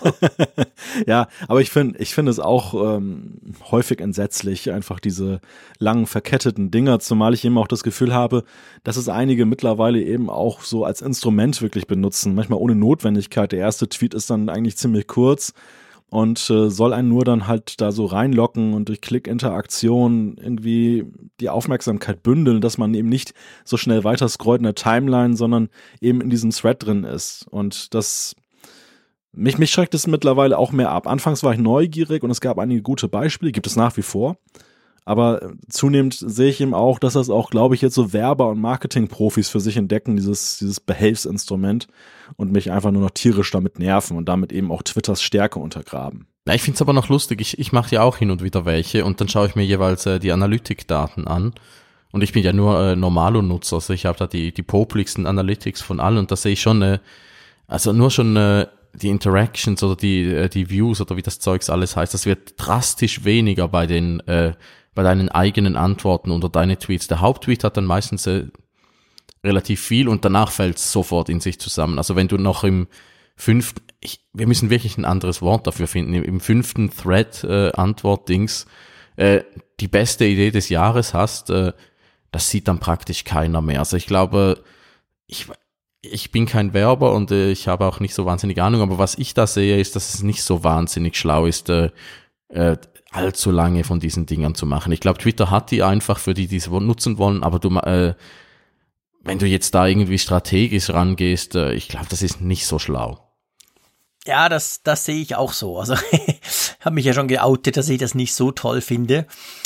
Sag mal, Freunde, wollen wir uns mal ein bisschen Zeit nehmen und einfach von der Diskussion weggehen? Und zwar so ein bisschen, wir sprechen über soziale Netzwerke schon seit einer guten, fast einer Stunde und vielleicht müssten wir mal so ein bisschen durchgehen, was gibt's denn eigentlich heute noch? Oder was gibt's eben vielleicht nicht mehr? Was ist irgendwo auf dem Friedhof der Geschichte oder des Internets gelandet?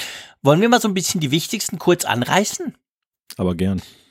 Ja gut, ich glaube, wenn wir, wenn wir mit Facebook anfangen, da müssen wir, da müssen wir nicht mehr viel darüber sagen. Wir haben fast nur über Facebook gesprochen. Was glaubt ihr? Vielleicht ganz wichtig. Ähm, ist das einfach halt, zeigt jetzt das, dass wir in dieser Diskussion ja halt sehr viel über Facebook, auch ein bisschen über Twitter, weil wir das so mögen, gesprochen haben, zeigt das halt, dass Facebook immer noch so ein Riesenteil ist, der eigentlich völlig dominant dieses soziale Netzwerk als Wort besetzt hat? Ja, ich glaube schon. Also Facebook ist natürlich ein Stück weit synonym für Social Network und ist ein Politikum. Es ist auch so, ich glaube, alle anderen Netzwerke müssen sich immer messen lassen an Facebook, auch wenn vielleicht die Nutzungsquote jetzt dann zumindest bei uns nicht mehr die höchste ist, aber es wird natürlich mal geguckt, wie steht das Netzwerk XY zu Facebook? Was hat es aus Facebook gelernt? Das, das ist so, so ein bisschen dieser, dieser Facebook-Benchmark der halt immer im Raume steht und wer weiß, wie lange der noch anhalten wird, aber im Moment ist der wirklich allgegenwärtig. Wie siehst du das, Raphael? Ja, also das glaube, wenn du soziales Netzwerk sagst, dann sehen die meisten Leute ein blaues Feld mit einem F drin. Also eigentlich hätten sie sich ja auch das Social, der, der Film heißt äh, über Facebook heißt ja nicht umsonst das Social Network. Also das ist wirklich, äh, das ist wie wenn du Cola sagst, denken auch alle Coca-Cola und äh, ja noch ein bisschen Pepsi, aber äh, Nein, ich glaube, Facebook ist da einfach so dominant und einfach der Inbegriff von allem und alles andere ist irgendwie Teilmenge davon. Darum überrascht es mich überhaupt nicht. Und äh, ich bin auch nicht überrascht, dass wir so lange über Facebook gesprochen haben, obwohl ich es praktisch nicht mehr nutze. Dann lass uns doch Facebook mal zur Seite legen, quasi, und lass uns zum nächsten, wobei sind wir eigentlich auch bei Facebook schon wieder. Instagram. Sag mal was zu Instagram. Du bist ja der große Fotograf. Eigentlich müsstest du sowieso nur auf Instagram sein, Raphael. Äh, ich habe mal damit angefangen, hatte unglaublich Spaß an Instagram. In letzter Zeit habe ich so ein bisschen die Freude daran verloren, weil es irgendwie immer, es hat so viele Leute, die dir folgen und dann folgst du ihnen zurück und dann eine Woche später merkst du, ah, die folgen dir gar nicht mehr. Und äh, ah, dieses äh, Wettstreiten um Likes und äh, Follower, ah, mich hat das auch irgendwie so ein bisschen den, den Spaß genommen. Ich, ich mache unglaublich gerne Fotos, ich zeige die auch gerne rum, aber ich, ich stelle die eigentlich lieber auf meine Webseite, wo niemand sieht, wie viele Leute die anschauen und äh, wie erfolgreich das ist. Ich, mir ist Instagram irgendwie ein bisschen zu protzig geworden. Ich mag das irgendwie nicht mehr so. Das klingt jetzt ein bisschen so alt und äh, hippiehaft, aber irgendwie, ich habe früher an der Universität jeweils, gibt so diese Wirtschaftsexperimente, wo es dann irgendwie darum ging, äh, äh, hat eine gewisse Menge Geld in der Mitte des Tisches, jeder bekommt nochmal zwei Euro, wenn du sie in die Mitte des Tisches legst, wird alles verdoppelt. Und bei diesen Spielen musstest du immer überlegen, äh, setzt du jetzt aufs Gemeinwohl oder optimierst du deinen Nutzen? Und mich erinnert äh, Instagram je länger, je mehr an so ein Spielchen, wo jeder irgendwie noch ein Mikroinfluencer werden möchte und auch noch irgendwie ah, ich habe da einfach, ich, ich finde es irgendwie so unangenehm, obwohl ich äh, unglaublich Freude an Fotografie und allem habe und die App auch toll finde. Und äh, dass du eben nicht Links reinmachen kannst und all das finde ich auch toll. Aber irgendwie, wenn du dann erfährst, dass es irgendwelche Gruppen gibt, äh, wo man, äh, wenn man da drin ist, dann müssen alle um die Zeit ihren Post machen und dann müssen sie sich gegenseitig liken, dass er dann äh, im Algorithmus genug Traction kriegt, um da irgendwie raufgespült zu. Ich ich finde, das macht irgendwie keinen Spaß. Also das, ich bin praktisch nicht mehr drauf. Äh, Stories schaue ich auch nicht an. Ja, vielleicht wenn wir dann wieder Winterferien machen. Schneefotos funktionieren immer unglaublich gut. Vielleicht mache ich dann wieder mal eins. Aber ich weiß nicht, wann ich zuletzt auf Instagram war. Ich habe jetzt das Handy gerade nicht in Reichweite, darum kann ich es dir nicht mal sagen. Aber ich glaube, mein letzter Instagram-Post muss auch schon Monate her sein. Malte, wie siehst du das? Ich finde ganz im Gegenteil Instagram momentan sehr interessant, wenngleich ich Raphaels Kritik gut nachvollziehen kann.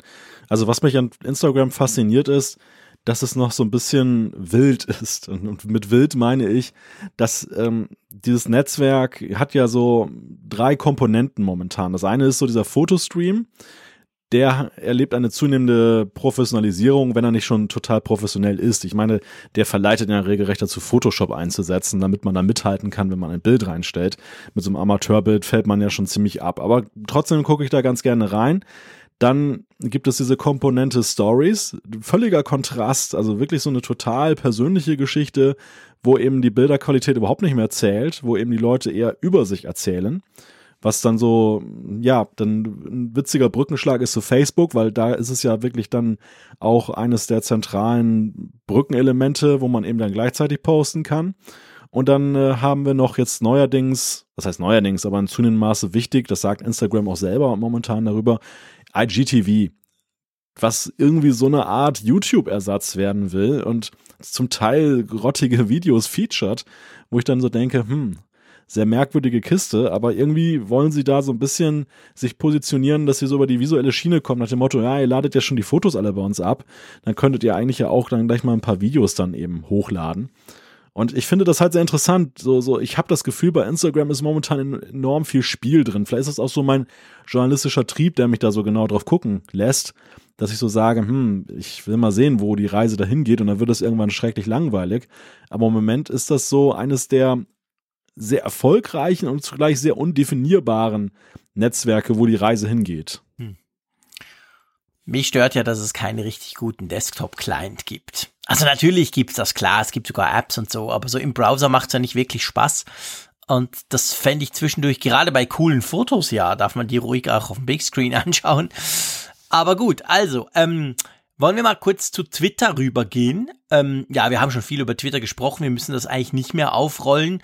Wir mögen's. Trotzdem ist ja Twitter immer immer schon das kleine Social Netzwerk gewesen, gerade im Vergleich zu Facebook, aber auch zu Instagram eigentlich. Im Vergleich zu allen anderen ist Twitter deutlich kleiner. Wie seht ihr so die Zukunft von Twitter? Bleibt das so eine Tech-Bubble für Journalisten wie uns? Ja, das mit der Bubble trifft es eigentlich recht gut. Äh, ich, ich, ich verbringe ja viel Zeit auf Twitter und werde auch häufig darauf angesprochen, weil ich mir da ja im Moment recht viel Mühe gebe, aber einfach auch, weil ich sehr viel Spaß dabei habe. Ich vergleiche Twitter immer mit der Modelleisenbahn. Alle, die eine haben, finden es das Größte auf der Welt, das Allerwichtigste, aber die große Mehrheit hat keine Modelleisenbahn und findet es ziemlich affig. Also man darf sich da wirklich nicht zu viel auf Twitter einbilden, aber man sieht's halt bei äh, Donald Trump allen voran. Also du kannst damit auch Weltpolitik machen. Die Leute hören schon zu. Nur weil äh, wenig Leute da rumgeistern, heißt das nicht, dass äh, viel mehr Leute da auch wirklich zuhören. Also ich sehe da immer noch sehr viel Potenzial drin. Auch weil es eine eigenständige Firma ist. Also es gehört noch nirgendwo dazu. Dass, äh, ich kann mir schon vorstellen, dass das noch, äh, dass das noch nicht das letzte Kapitel von Twitter ist, was wir momentan sehen. Oder habt ihr das Gefühl, anders als Facebook, glaube ich, da geht's noch um, da kann, da kann wirklich noch was Innovatives kommen. Oder bin ich da überoptimistisch?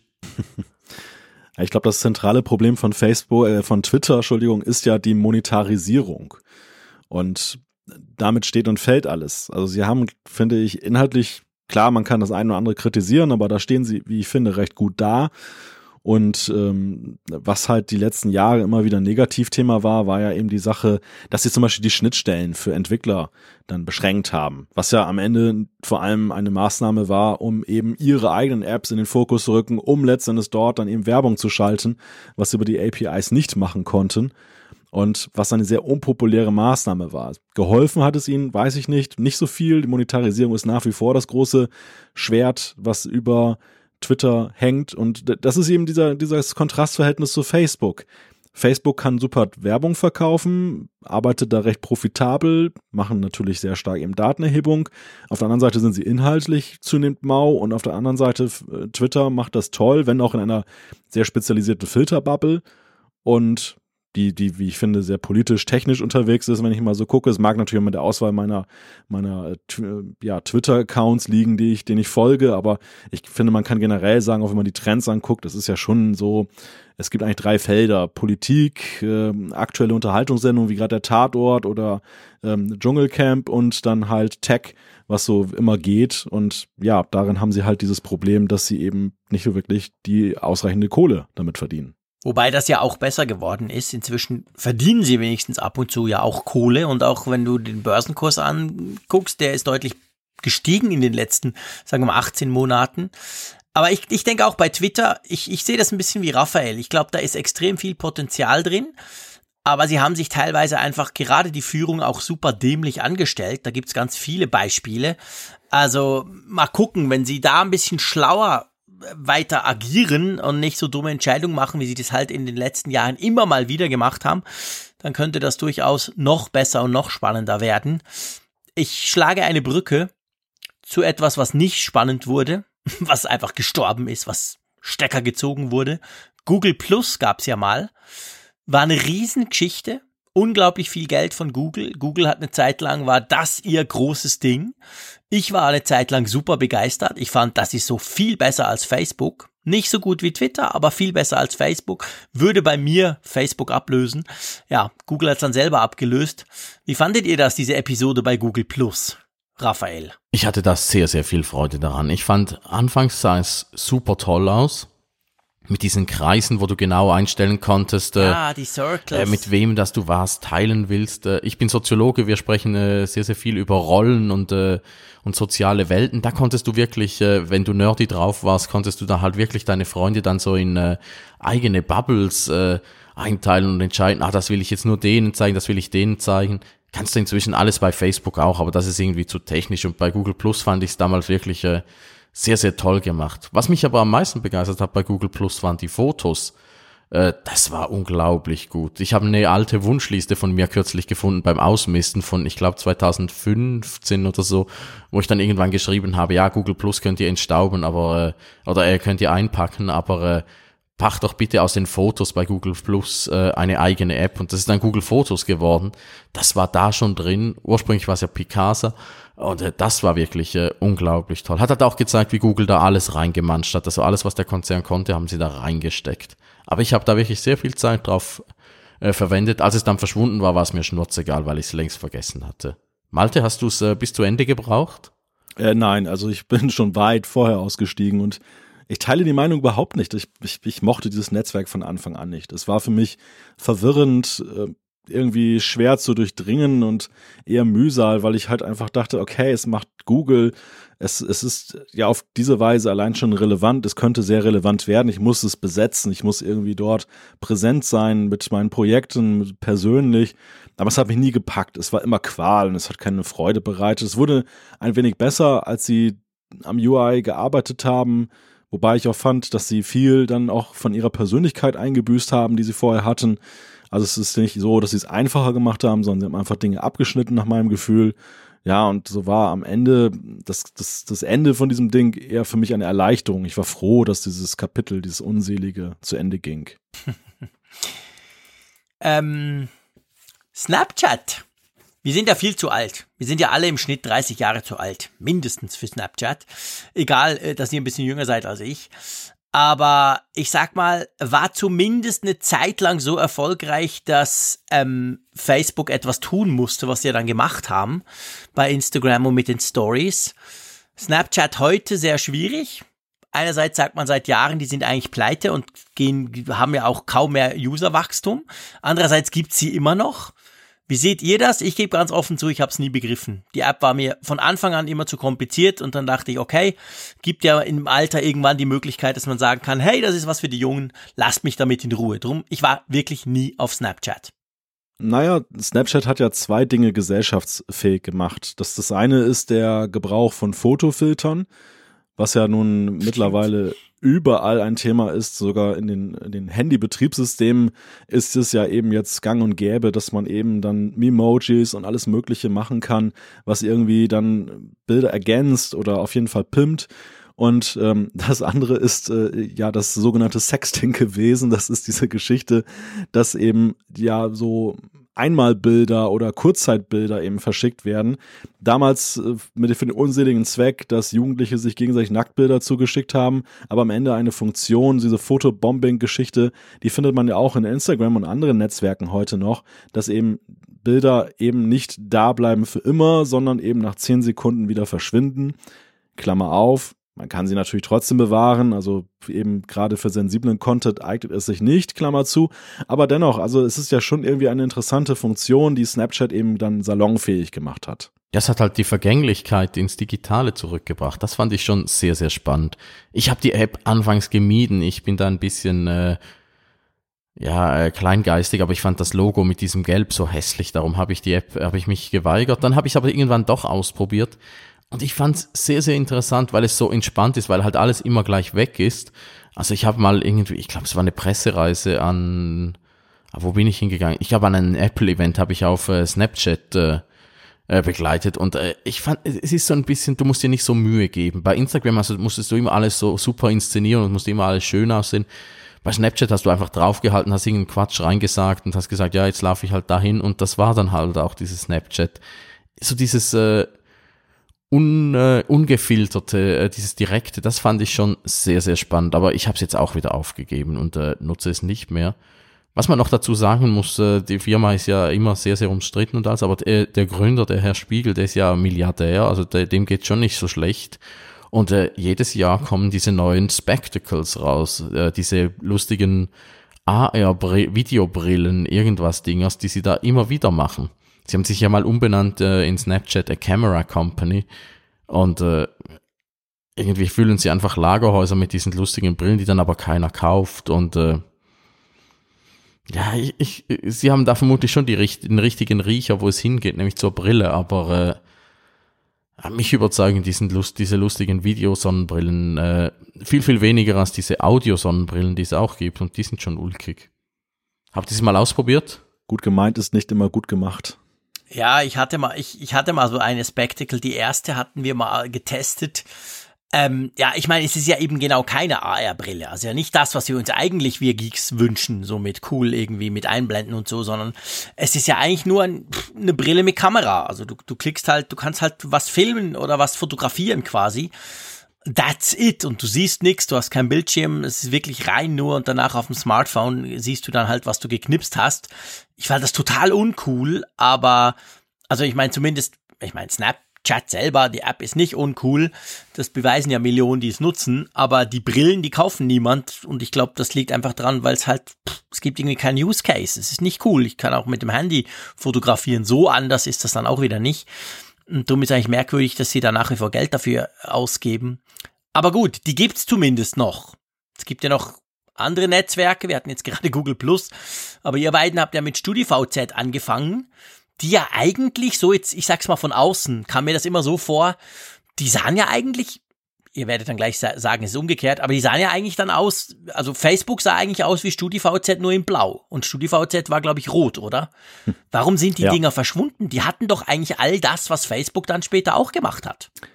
Ja, ich finde, an den VZ-Netzwerken kann man schön festmachen, beispielhaft, diese Entwicklung des Internets in den 2000er Jahren, als es auch so immer mehr den, den Alltag der Menschen durchdrang und am Anfang war es eben so, die Menschen hatten diesen Gedanken vom Internet noch nicht so wirklich internal, internal, internalisiert. Also sie gingen immer noch so bei den Anlaufpunkten vor allem, sie dachten halt in nationalen und regionalen Kategorien.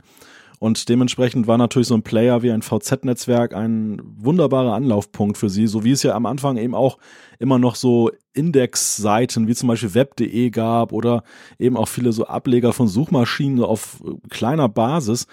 Und das war so das, das Zeitalter, wo sich das gerade drehte, wo man halt anfing, auch als Nutzer global zu denken. Und da war Facebook natürlich wunderbar, weil es kam eben auch so über die Schiene der jungen Menschen, der Studenten, aber es, äh, es, es ging in so ein Defizit rein, was die VZ-Netzwerke hatten. Denn es war eine wunderbare Möglichkeit, in so, in so einer Stadt, in, vielleicht auch noch so in Freundeskreisen, in, in deutschsprachigen Raum Leute wiederzufinden. Aber sobald man irgendwie im Austausch war mit internationalen Kontakten durch einen Austausch, ja, in den USA zum Beispiel, hatte man keine Chance in VZ-Netzwerken. Das war halt da wirklich das existierte nicht. Die, hat, die haben nicht den Sprung ins Globale geschafft oder auch nicht wirklich gewagt. Und das war eigentlich der Punkt. Und ich bin auch übrigens zu Facebook gekommen, weil ich eine Brieffreundin hatte in den USA, die hat mich da eingeladen, da gab es auch gar keine deutschsprachige Version. Und so bin ich mit Facebook in Berührung gekommen und irgendwie dann auf VZ parallel entwachsen.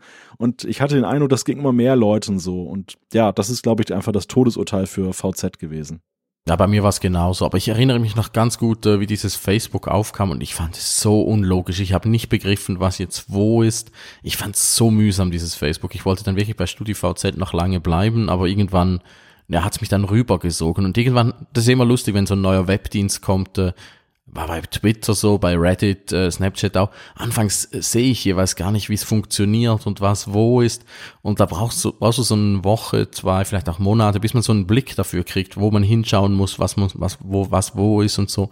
Also ich weiß, ich fand äh, Facebook so unintuitiv, unglaublich, auch mit dieser blöden Login-Seite und äh, ja, heute lacht man darüber. Heute kann ja jedes Kind Facebook bedienen. Apropos Kind, ich glaube, es ist eine gute, gute Überleitung. Es gibt ja noch zwei, kann man in sozialen Netzwerk sagen? Ja, letztendlich schon. Es gibt zwei soziale Netzwerke, die sich eben spezifisch nicht an Kinder und dieses ganze Kinderzeugs und die komischen Fotos und die ganzen Mist, sondern da sind die Profis unterwegs, da geht es um ernste Dinge, nämlich um unseren Job.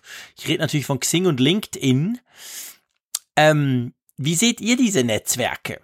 Also fangen wir mal mit Xing an das war ja so quasi die, ich sag's mal so vom Gefühl her, die, die, die, die europäische, die deutsche Variante von LinkedIn. Ähm, nutzt ihr überhaupt solche Business-Netzwerke? Ja, eigentlich nur als äh, digitale Visitenkartensammlung. genau. Und dafür ist es wirklich sehr nützlich. Super. Also ich finde, ich finde, die Dinger haben halt ihre Daseinsberechtigung, aber nicht in dem, in dem von den Gründern erhofften Maße. Denn die wollen natürlich schon, dass man dort ja auch dann in Gruppen spricht, dass man dort Inserate macht und liest und was weiß ich alles noch da veranstaltet. All das ist für mich völlig irrelevant. Ich gucke wirklich so im Abstand von Monaten da rein.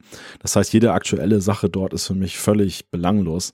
Aber es ist von unglaublichem Wert, um eben zum Beispiel geschäftliche Kontakte, die ich neu habe, dann eben dann zu verfestigen, dass ich deren Kontaktdaten bekomme, auch immer aktualisiert habe. Auch das ist super. Ich kann gucken, ähm, wie zum Beispiel, manchmal gehen die auch weiter zu anderen Firmen und das ist für mich auch relevant oder ihre Telefonnummer ändert sich, ihre E-Mail-Adresse.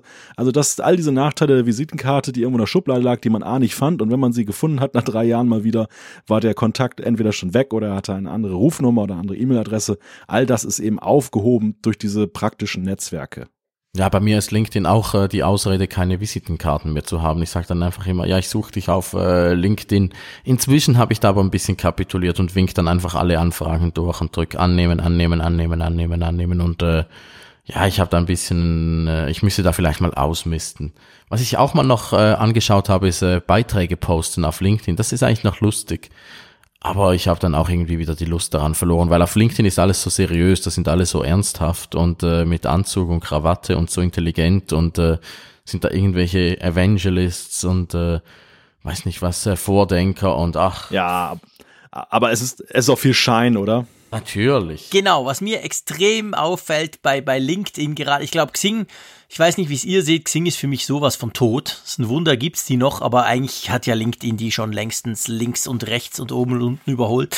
Aber Na, nicht in Deutschland. Nicht? Ehrlich? Okay. Nee, nicht in Deutschland. Da, da finde ich, ist es tatsächlich so, LinkedIn hat zwar in den letzten Jahren an Relevanz gewonnen, ja, aber LinkedIn ist so ein bisschen in Verruf geraten durch ihre etwas äh, schwierige Benutzerführung, nenne ich es jetzt mal, die dann dazu führt, dass zum Beispiel dann gleich das ganze Adressbuch eingesogen und mit Nachrichten versorgt wird. Also die Deutschen lieben Zing noch mehr, was natürlich auch daran liegt, dass es ein nationaler Dienst ist, der immer in Deutschland seinen Ursprung hat und seinen Sitz, dass da eben gewisse Sympathien sind. Ja, also man muss eigentlich bei beiden sein. Okay, bei uns ist es ein bisschen anders. Ich glaube, Xing ist mehr oder weniger tot. Ich bin natürlich auch noch bei Xing, aber die haben so viel abgedreht. Das, das ist ja, die sind noch mühsamer als Facebook, wenn es darum geht, dir einen Premium-Account zu verkaufen. Das fand ich total mühselig. Aber anyway, was mir aber bei LinkedIn extrem auffällt, wie gesagt, in der Schweiz spielt bei LinkedIn die Musik, ähm, dass dort dieses, dieses Posen, dieses, hey, ich bin ein geiler Typ, ich bin eben Evangelist und überhaupt, das ist noch viel schlimmer als in anderen sozialen Netzwerken. Und das finde ich eigentlich spannend. Ich meine, natürlich, soziale Netzwerke haben so ein bisschen diesen, gewisse Leute auf sozialen Netzwerken haben diesen Hang, aber ich finde gerade bei LinkedIn, auch mit diesen Beiträgen, manche schwören ja drauf, sagen, es sei das Beste überhaupt, super zielgruppengerecht und so. Ich finde das super mühselig, weil ich das Gefühl habe, dort wird noch viel mehr angegeben als, als anderswo. Ja, das ist hat das, also für mich ist es so eine Erinnerung so an diese typischen universitären Lebensläufe, wo, mhm. wo jeder Toilettengang gleich eine high sophisticated Geschichte ist, dann die irgendwie mit tollen Titeln belegt wird. Und so empfinde ich halt auch manchmal eben diese Einträge da. Es ist, ist schon, also unter dem Gesichtspunkt, es, es hat für mich keinen Netzwert, Nutzwert, um mich über Leute zu informieren weil es viel zu viel Schein ist und viel zu wenig eigentlich besagt. Aber ja, wie gesagt, das ist halt die Visitenkarte. Und auf Visitenkarten hat man ja auch mal tolle Sachen drauf gedruckt. Ja, klar, da ist ja dann, die hat jeder auch irgendeine ganz, ganz, ganz tolle Bezeichnung. Das, das, das passt von dem her ganz gut. Ähm, nächster Punkt, beziehungsweise bei uns in der Liste, wir kommen langsam ans Ende. Habt ihr mal TikTok ausprobiert? Dieses im Moment wahrscheinlich am meist gehypte Social Network kommt ja aus China geht vor allem um Video. Ähm, da liest man im Moment sehr viel drüber. Das ist ja gerade auch bei der jüngeren Zielgruppe, geht das sehr ab im Moment gerade. Nein, ich habe es immer noch nicht ausprobiert. Ist wirklich ein bisschen peinlich. Äh, ich schaue es mir jeweils auf Twitter an, weil äh, alles, was gut ist auf TikTok, landet früher oder später bei Twitter und da siehst du es dann schon auch. Aber ich finde es wirklich ganz, ganz spannend. Zeigt halt nochmal mehr die Verlagerung hin zu Video. Malte, hast du schon ausprobiert? Ausprobiert selber noch nicht, aber ich beobachte es auch mit Interesse. Und was ich vor allem interessant finde, ist, dass es so eine Rückbesinnung auch auf äh, verrauschten Content ist.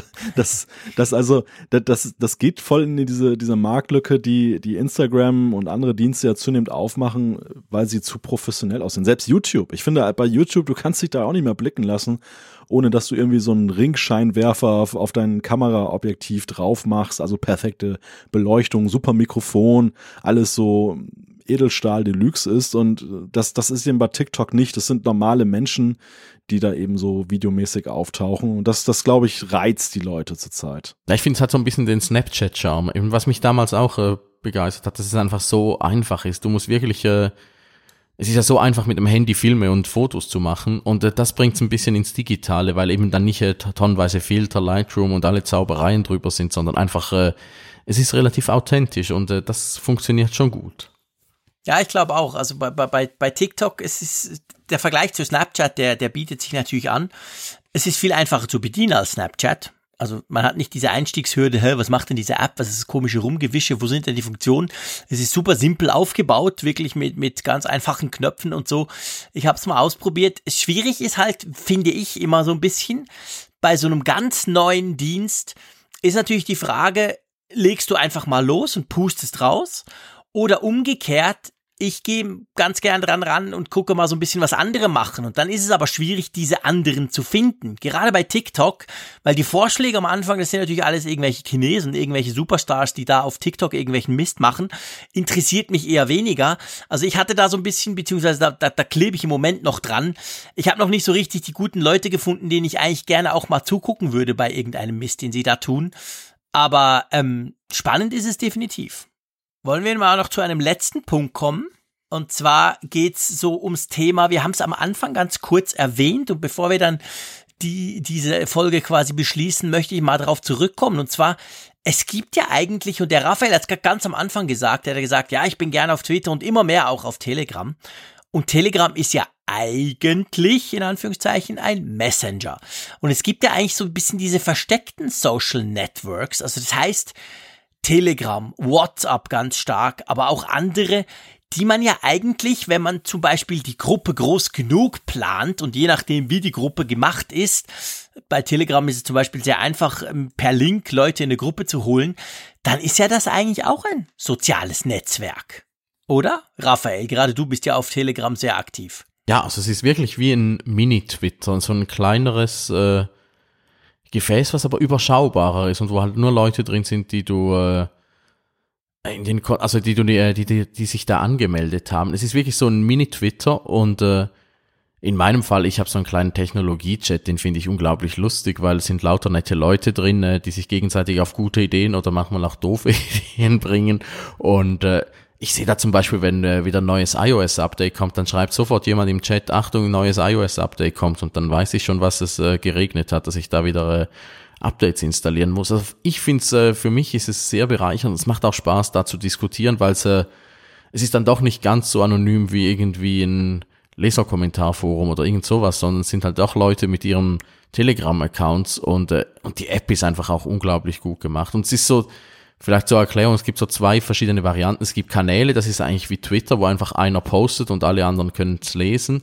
Und dann gibt es auch die großen Gruppenchats, wo dann einfach äh, jeder schreiben kann und äh, diskutieren. Und ich, ich habe da momentan unglaublich viel Spaß dran. Malte, bist du auch ab und zu bei Telegram oder zum Beispiel bei WhatsApp in größeren Gruppen unterwegs? Siehst du das auch so ein bisschen als Social Network? Hm, ja und nein. Also ich, wir haben ja ganz am Anfang der Sendung ja auch schon festgestellt, dass die sozialen Netzwerke ja so ein wenig ein Vordreh sind der, der Messenger, dass sie aus der Messenger-Welt erwachsen sind. Aus der Kontaktliste und den Privatchats wurde eben ein großer Chat. Man hat diese Vernetzung weitergedacht, die da schon bestand. Und Telegram ist für mich so ein Schritt wieder back to the roots, weil wir haben ja auch in dieser Sendung festgestellt, dass eben der Algorithmus die Menschen eben negativ beeinflusst oder negativ wahrgenommen wird. Und hier haben wir eine gewisse Authentizität des Dialogs, weil es ja wie ein Messenger einfach jeden, jede Dialogzeile wiedergibt. Man sieht allerdings auch, finde ich, und gerade bei Raphael Chat sieht man das auch so exemplarisch schön, die, die Schattenseite des Ganzen, nämlich die völlige Überforderung des Nutzers. Man muss ja ständig am Ball bleiben, um eben dann diesen Dialog nachvollziehen zu können, teilweise, oder eben immer on, ja, gefühlt dabei zu sein, was ja auch dann schon so eine, so eine Sache ist, dieses ja, ich muss da schon wieder reingucken, weil sonst, sonst kriege ich die 300 Nachrichten nicht mit. Und das setzt dann unter Druck. Ich finde, man muss da schon sehr, sehr fokussiert zu, zu Werke sein und eben immer reingucken. Und das gleiche gilt ja für die WhatsApp-Gruppen auch. Wobei die ja nach meinem Gefühl ja eher dann schon nur kommunikativ sind. Gerade weil WhatsApp ja gerade dabei ist, ja jetzt auch den Nachrichtenportalen den Saft abzudrehen, dass sie ihre Newsletter und so weiter nicht mehr reinpacken können. Also da wollen sie eigentlich ja weg von diesen sozialen Netzwerk, ähm, ja, artigen Strukturen. Ja, ganz spannend finde ich ja die deutsche Tagesschau. Die hat ja jetzt auch einen Telegram-Kanal und das ist einfach so eine Art Newsletter. Ich, ich den kon konsumiere ich extrem gern. Ich habe auch äh, verschiedene Nachrichtenseiten, die ich über Telegram kommen, äh, nutze. Das ist so ein bisschen mein, äh, ich war nie ein großer RSS-Fan, aber irgendwie das funktioniert bei mir lustigerweise sehr, sehr gut. Aber die meisten Sachen kann, also auch meinen eigenen Chat habe ich auf Mute gestellt, weil das, da schaue ich einfach rein, wenn ich äh, Zeit dafür habe und nicht, äh, also da habe ich auch nicht den Anspruch an mich, jede einzelne Meldung gelesen zu haben. Das funktioniert im Moment noch sehr gut, weil es ist alles überschaubar. Wenn es dann irgendwie riesig wäre und die Leute anfangen Mist zu posten, äh, dann würde es vermutlich sehr, sehr schnell an Spaß verlieren. Was auch noch ist bei Telegram, äh, was natürlich, du, du hast Schattenseiten erwähnt, du kannst natürlich auch, wenn du irgendwie eine, äh, eine miese Randgruppe bist, äh, ja, irgendwo am politischen Extremrand rumwirkst rum, äh, und äh, ein Haufen Idioten bist, äh, die haben da auch ihre Gruppen und äh, die können das halt auch nutzen und da bist du dann fernab der Öffentlichkeit. Äh, da muss dann schon irgendwie ein Polizeispitzel sich da in diese Gruppe reinschummeln, um das mitzukriegen. Wenn sie das irgendwie auf Twitter diskutieren würden, könnte jeder mitlesen, aber so ist es, es gibt so diese Schattennetzwerke und das ist, ich finde, da wird's dann sehr, sehr schnell unangenehm. Also Telegram wurde ja auch schon abgeschaltet, weil ich glaube, Apple hat sie mal aus dem Store geschmissen, weil ich weiß nicht, was genau der Grund war. Vermutlich war es Kinderpornografie darauf äh, hin und her geteilt wurde. Und äh, da wird's dann äh, sehr, sehr schnell unglaublich widerlich und unglaublich hässlich. Und äh, aber ich glaube, da geht's ein bisschen hin in diese Richtung äh, weg von den ganz, ganz großen, also la Facebook, hin zu kleineren, äh, fokussierteren äh, Netzwerken, die du auch nicht mehr so genau siehst, die du kennen musst, um da reinzukommen. Halt wie früher, wenn du musstest äh, ja, dieser Fußballclub oder dieser Fußballfanclub hat seine Bytes da, dann gehst du halt dahin und äh, dann hast du die Leute da getroffen. Ja, es ist so ein wenig die, die gleiche Entwicklung, die wir ja auch mit Blick auf etablierte Medien erleben. Dass so dieser also mit, mit der Entwicklung und der Forderung, dass Facebook politisch zum Beispiel korrekter wird, eben nicht missbraucht werden kann, um Wahlen zu beeinflussen, ähm, geraten sie gleichzeitig auch in das Visier von diesen Fake News Propagandisten, die dann eben sagen, ja, guck mal, auch da haben wir kein Forum mehr, da können wir nicht offen sprechen. Und dann gehen sie halt dann in solche Netzwerke, von denen sie eben dann sich sicher sein können, dass ihre Netzwerke da geschützt sind, dass, dass die nicht eben so offensichtlich reglementiert werden können und dass das, ähm, das authentisch ist. Also das, was wir gerade im Positiven beschrieben haben, eben auch im Negativen. Und äh, ich glaube, in Brasilien war das ja auch so im Wahlkampf, wo so ein, ein Mittel, was sehr intensiv eingesetzt wurde von dem Kandidaten, der später auch Präsident wurde. Also ich denke, da werden wir noch mehr hören aus der Richtung. Ich glaube, das ist erst der Anfang, denn in Amerika könnte das ja auch so ein Thema werden. Da ist ja aktuell auch sehr stark der Fokus darauf, dass der nächste Präsidentschaftswahlkampf nicht von irgendwelchen Ländern oder ähm, Persönlichkeiten manipuliert wird über Facebook und das dementsprechend dann da umgesattelt wird. Ja, vielleicht noch eine kleine Anekdote, bevor wir zum Ende der Sendung kommen. Das fand ich sehr bemerkenswert. Ich habe ja in diesem ähm, Herbst sowohl das riesige neue Gebäude von Facebook da besucht, dieses MPK 21 in Menlo Park, zum anderen auch ähm, Instagram in San Francisco. Und was ich sehr bemerkenswert fand, war, äh, gerade bei Instagram, dass nichts dran stand, wer sie sind. Also dass dieses Gebäude so, man würde nicht drauf kommen, dass sie da drin stecken. Und das steht ja in einem wunderbaren Widerspruch zu, dass man sich ja in sozialen Netzwerken dann eben so öffnen soll und auch ermuntert wird, immer ein Bild von sie reinzupacken und Namen und über alles. Das fand ich ganz witzig. Und auch so, sie selber sind ja auch als Unternehmen extrem verschlossen. Also sie, sie sind überhaupt nicht so transparent, wie sie die, diese Kultur nach außen hin propagieren, wie die Nutzer dann untereinander sein sollen. Wie war denn das? Also, also, nur, das heißt, das Instagram-Hauptquartier in San Francisco ist nicht mit Instagram angeschrieben. Richtig, genau. Das, das stand da nicht dran.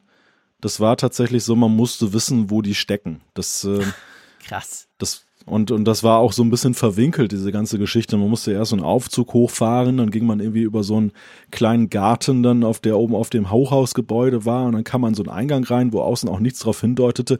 Also es gab auch keine Fotomotive so richtig jetzt von außen, weil es war halt nicht so, so ich vor der Instagram-Zentrale, das ging einfach nicht, das gab's nicht. Das, das war einfach ein langweiliges, äh, ein langweiliger Glaspalast, so wie er da haufenweise, wie sie da haufenweise stehen. Und Facebook? Bei denen warst du ja auch. Genau, Facebook in Menlo Park ähm, ist auch ein ganz interessantes Ding. Also das Gebäude ist riesengroß, das sie da gebaut haben. Sie sind äh, parallel dabei, neben diesem MPK 21, was das MPK 20 dann ersetzen soll, dann jetzt noch weitere Gebäude dran zu bauen. Das ist ein unglaublicher Expansionskurs. Das Ganze auch sehr schmucklos. Also von außen sieht das Ding aus wie so ein ja, Kollegen sagten wie ein Ikea, so ein überdimensionaler. Also sind ein Zweckbau, aber innen drin natürlich so typisch äh, Silicon Valley mäßig mit Sinnsprüchen und tollen Wandgemälden und ja, halt schon interessant aussehen. Obendrauf ein riesiger Park, durch den man da wirklich 30 Minuten laufen kann, ohne den gleichen Baum zweimal zu sehen. Also eine gewaltige Fläche, die sie da überbaut haben. Und ähm, Dennoch, so technologisch muss ich sagen, Raphael stellte ja von die Frage nach dem Portal, ob das da zu sehen war. Also sehr, sehr schmucklos, sehr, sehr funktionsorientierte Arbeitsplätze. Witzigerweise standen da ganz viele Macs und kaum PCs. Und ähm, ja, das, das, das war eigentlich so diesen, dieser Eindruck, den Facebook so hinterlassen hat. Also ich fand, das ist überhaupt so, so ein Punkt, aber das hat jetzt weniger was mit Social Media, mit Social Networks zu tun, als vielmehr mit dem Bild, was wir manchmal von Tech-Konzernen haben, wo wir mal denken, oh, ist alles hochtechnisiert und alles super klasse und überall Dashboards, wo dann die Zahlen angezeigt werden, mitnichten. Also ich glaube, ähm, da haben wir auch so ein, so ein Zerrbild, so wie wir meinen, wie zum Beispiel italienische Pizza aussehen muss und die ist in Wirklichkeit ganz anders, wenn man in Italien ist. Das äh, die viel analoger teilweise in Anführungszeichen arbeiten, viel schlichter einfach und nicht so ähm, Brummposen mit Technik, wie das jetzt zum Beispiel in Europa dann der Fall ist, wenn man meint, man muss da mithalten. Es ist eher das, was man macht und nicht das ähm, unbedingt, wie man es macht. Ja, den Eindruck habe ich auch immer wieder, wenn ich bei solchen Firmen zu Besuch bin, die die Sachen machen. Äh, bei denen ist meistens irgendein normales Whiteboard, wo du mit Filzstiften draufschreibst an der Wand und überall ein paar Laptops und das war's. Und wenn du irgendwie zu einer Bank oder zu einem Medienunternehmen gehst, hat's überall Großbildschirme, die blinken und flimmern und äh, super futuristisch ausschauen, aber äh, äh, seien wir ehrlich, nicht wahnsinnig viel nützen, einfach super cool ausschauen. Ja, genau, genau. Das äh, gerade diese Whiteboard-Geschichte, die ist mir auch aufgefallen, dass unglaublich viele Arbeitsplätze eben so ein schlichtes Board dann stehen hatten. Und haben sie dann mit dem Edding drauf gemalt, Pfeil, Diagramme. Es war wirklich sowas von analog dann dann teilweise, wo unser eins denken würde, oh, da haben sie bestimmt Apps und Programme und, und was weiß ich alles für. Also das, das ist so ein, so ein Eindruck, ja, der, der mich ein bisschen überrascht hat. Also eigentlich könnte man sagen, das Gegenteil von mehr Schein als Sein, wie es ja in den sozialen Netzwerken oft der Fall ist. Da ist ja oftmals mehr Schein als Sein, aber wenn man dann die quasi besuchen geht, dann sagst du, Malte, ist es fast ein bisschen umgekehrt, gell? Ja, ja, das, genau, das, das kann man auf jeden Fall sagen. Also das ist auf jeden Fall ähm, ein Gegenentwurf zu dieser, dieser Welt, die eben ähm, die sozialen Netzwerke auch oftmals ausstrahlen. Also auch da halt, und das ist vielleicht ein ganz guter, ein, passt gar nicht so schlecht für den Schluss, äh, kann man eigentlich sagen, da ist quasi halt auch, die Realität sieht anders aus als das, was man sich vielleicht vorstellt. Und in sozialen Netzwerken ist es ja sehr oft auch so. Die haben ja nicht immer, manchmal fast gar nicht, je nach Bubble, wo man sich drin bewegt, mit der Realität zu tun. Also schauen wir am besten, dass wir möglichst realitätsverbunden bleiben und auch nicht ganz alles glauben, was wir in den sozialen Netzwerken lesen. Oder Raphael? Ja, das ist so, also das ist sowieso das A und O. Ich, ich, ich wurde gerade kürzlich interviewt zu meiner Social Media Nutzung und das war auch eines, etwas vom Wichtigsten, was ich gesagt habe. Äh, Social Media ist für mich eine unglaublich spannende Quelle. Ich, ich, für mich ist es unglaublich praktisch. Ich sehe da Sachen so viel schneller, als wenn ich äh, traditionelle Kanäle nutze. Aber man muss halt höllisch aufpassen. Das ist kein Selbstbedienungsladen. Äh, man muss äh, seine Experten äh, gut kuratieren. Äh, man muss wissen, auf welchem Gebiet sie Experte sind, weil nur weil jemand äh, super Experte auf Facebook ist, muss man nicht meinen, er kommt auch bei Apple draus und äh, also da muss man sehr, sehr viel Arbeit betreiben und dann ist es halt, finde ich, für mich ist es eine großartige Quelle als Journalist, also ich nutze es unglaublich gern, aber das Risiko, da irgendeinem Hype aufzusitzen, ist so gigantisch groß, da musst du höllisch aufpassen. Also so, sonst bist du dann, äh, ist, ist es das Gegenteil von toll. Ja, aber auf der anderen Seite, ich komme ja aus dem Lokaljournalismus und ich höre auch mal Kollegen klagen, dass sie sagen, ja, Social Networks, da kommt so viel auf mich eingeprasselt. Ich weiß gar nicht, wie ich das alles äh, filtern soll und so. Aber gerade im Lokalen, gerade Journalisten sind ja eigentlich permanent immer schon dieser Situation ausgesetzt gewesen, dass unglaublich viele Leute ihnen was erzählen wollen. Und man halt gucken muss, wer ist denn vertrauenswürdig, wer ist eine gute Quelle, wer ist wichtig und so. Und dass man sich so über die Zeit eben ein Netzwerk bildet, wo man eben dann auch dann belastbare Infos bekommt, schnelle Infos, richtige Infos. Und genau das Gleiche ist eben im Jahre 2019, in diesen Jahren einfach die Herausforderung, der sich jeder Nutzer, aber eben auch Journalisten im Speziellen eben ausgesetzt sehen. Und ich sehe da auch erstmal per se gar nichts Schlimmes drin. Also der Dialog hat sich einfach nur dann, äh, hat die Plattform gewechselt, von der analogen Plattform auf die digitale aber eben auch, wie Raphael gerade ja skizziert hat, eben auch mit einigen Vorteilen eben behaftet. Und ich glaube, dass auch gerade diese Aufhebung der Geografie so unglaublich reizvoll ist, dass man da so viel eigentlich draus machen kann. Ja, lieber Malte, da widerspreche ich dir definitiv nicht. Chancen und Risiken sind natürlich da auch drauf, aber letztendlich finde ich, dass die Chancen eigentlich von sozialen Netzwerken generell die Kommunikation zu verändern, aber vor allem auch zu vereinfachen und neue Möglichkeiten zu bieten, doch da eigentlich zum Glück größer sind als die Risiken, auch wenn es die gibt. Und ich glaube, damit können wir unseren kleinen Rundumschlag zum Thema soziale Netzwerke beenden. Ich bedanke mich bei euch beiden, bei dir hinter der Düne, lieber Malte, und bei dir in St. Gallen, lieber Raphael. Ähm, ich hoffe, es hat euch Spaß gemacht. Bis bald und tschüss aus Bern. Tschüss. Tschüss aus St. Gallen.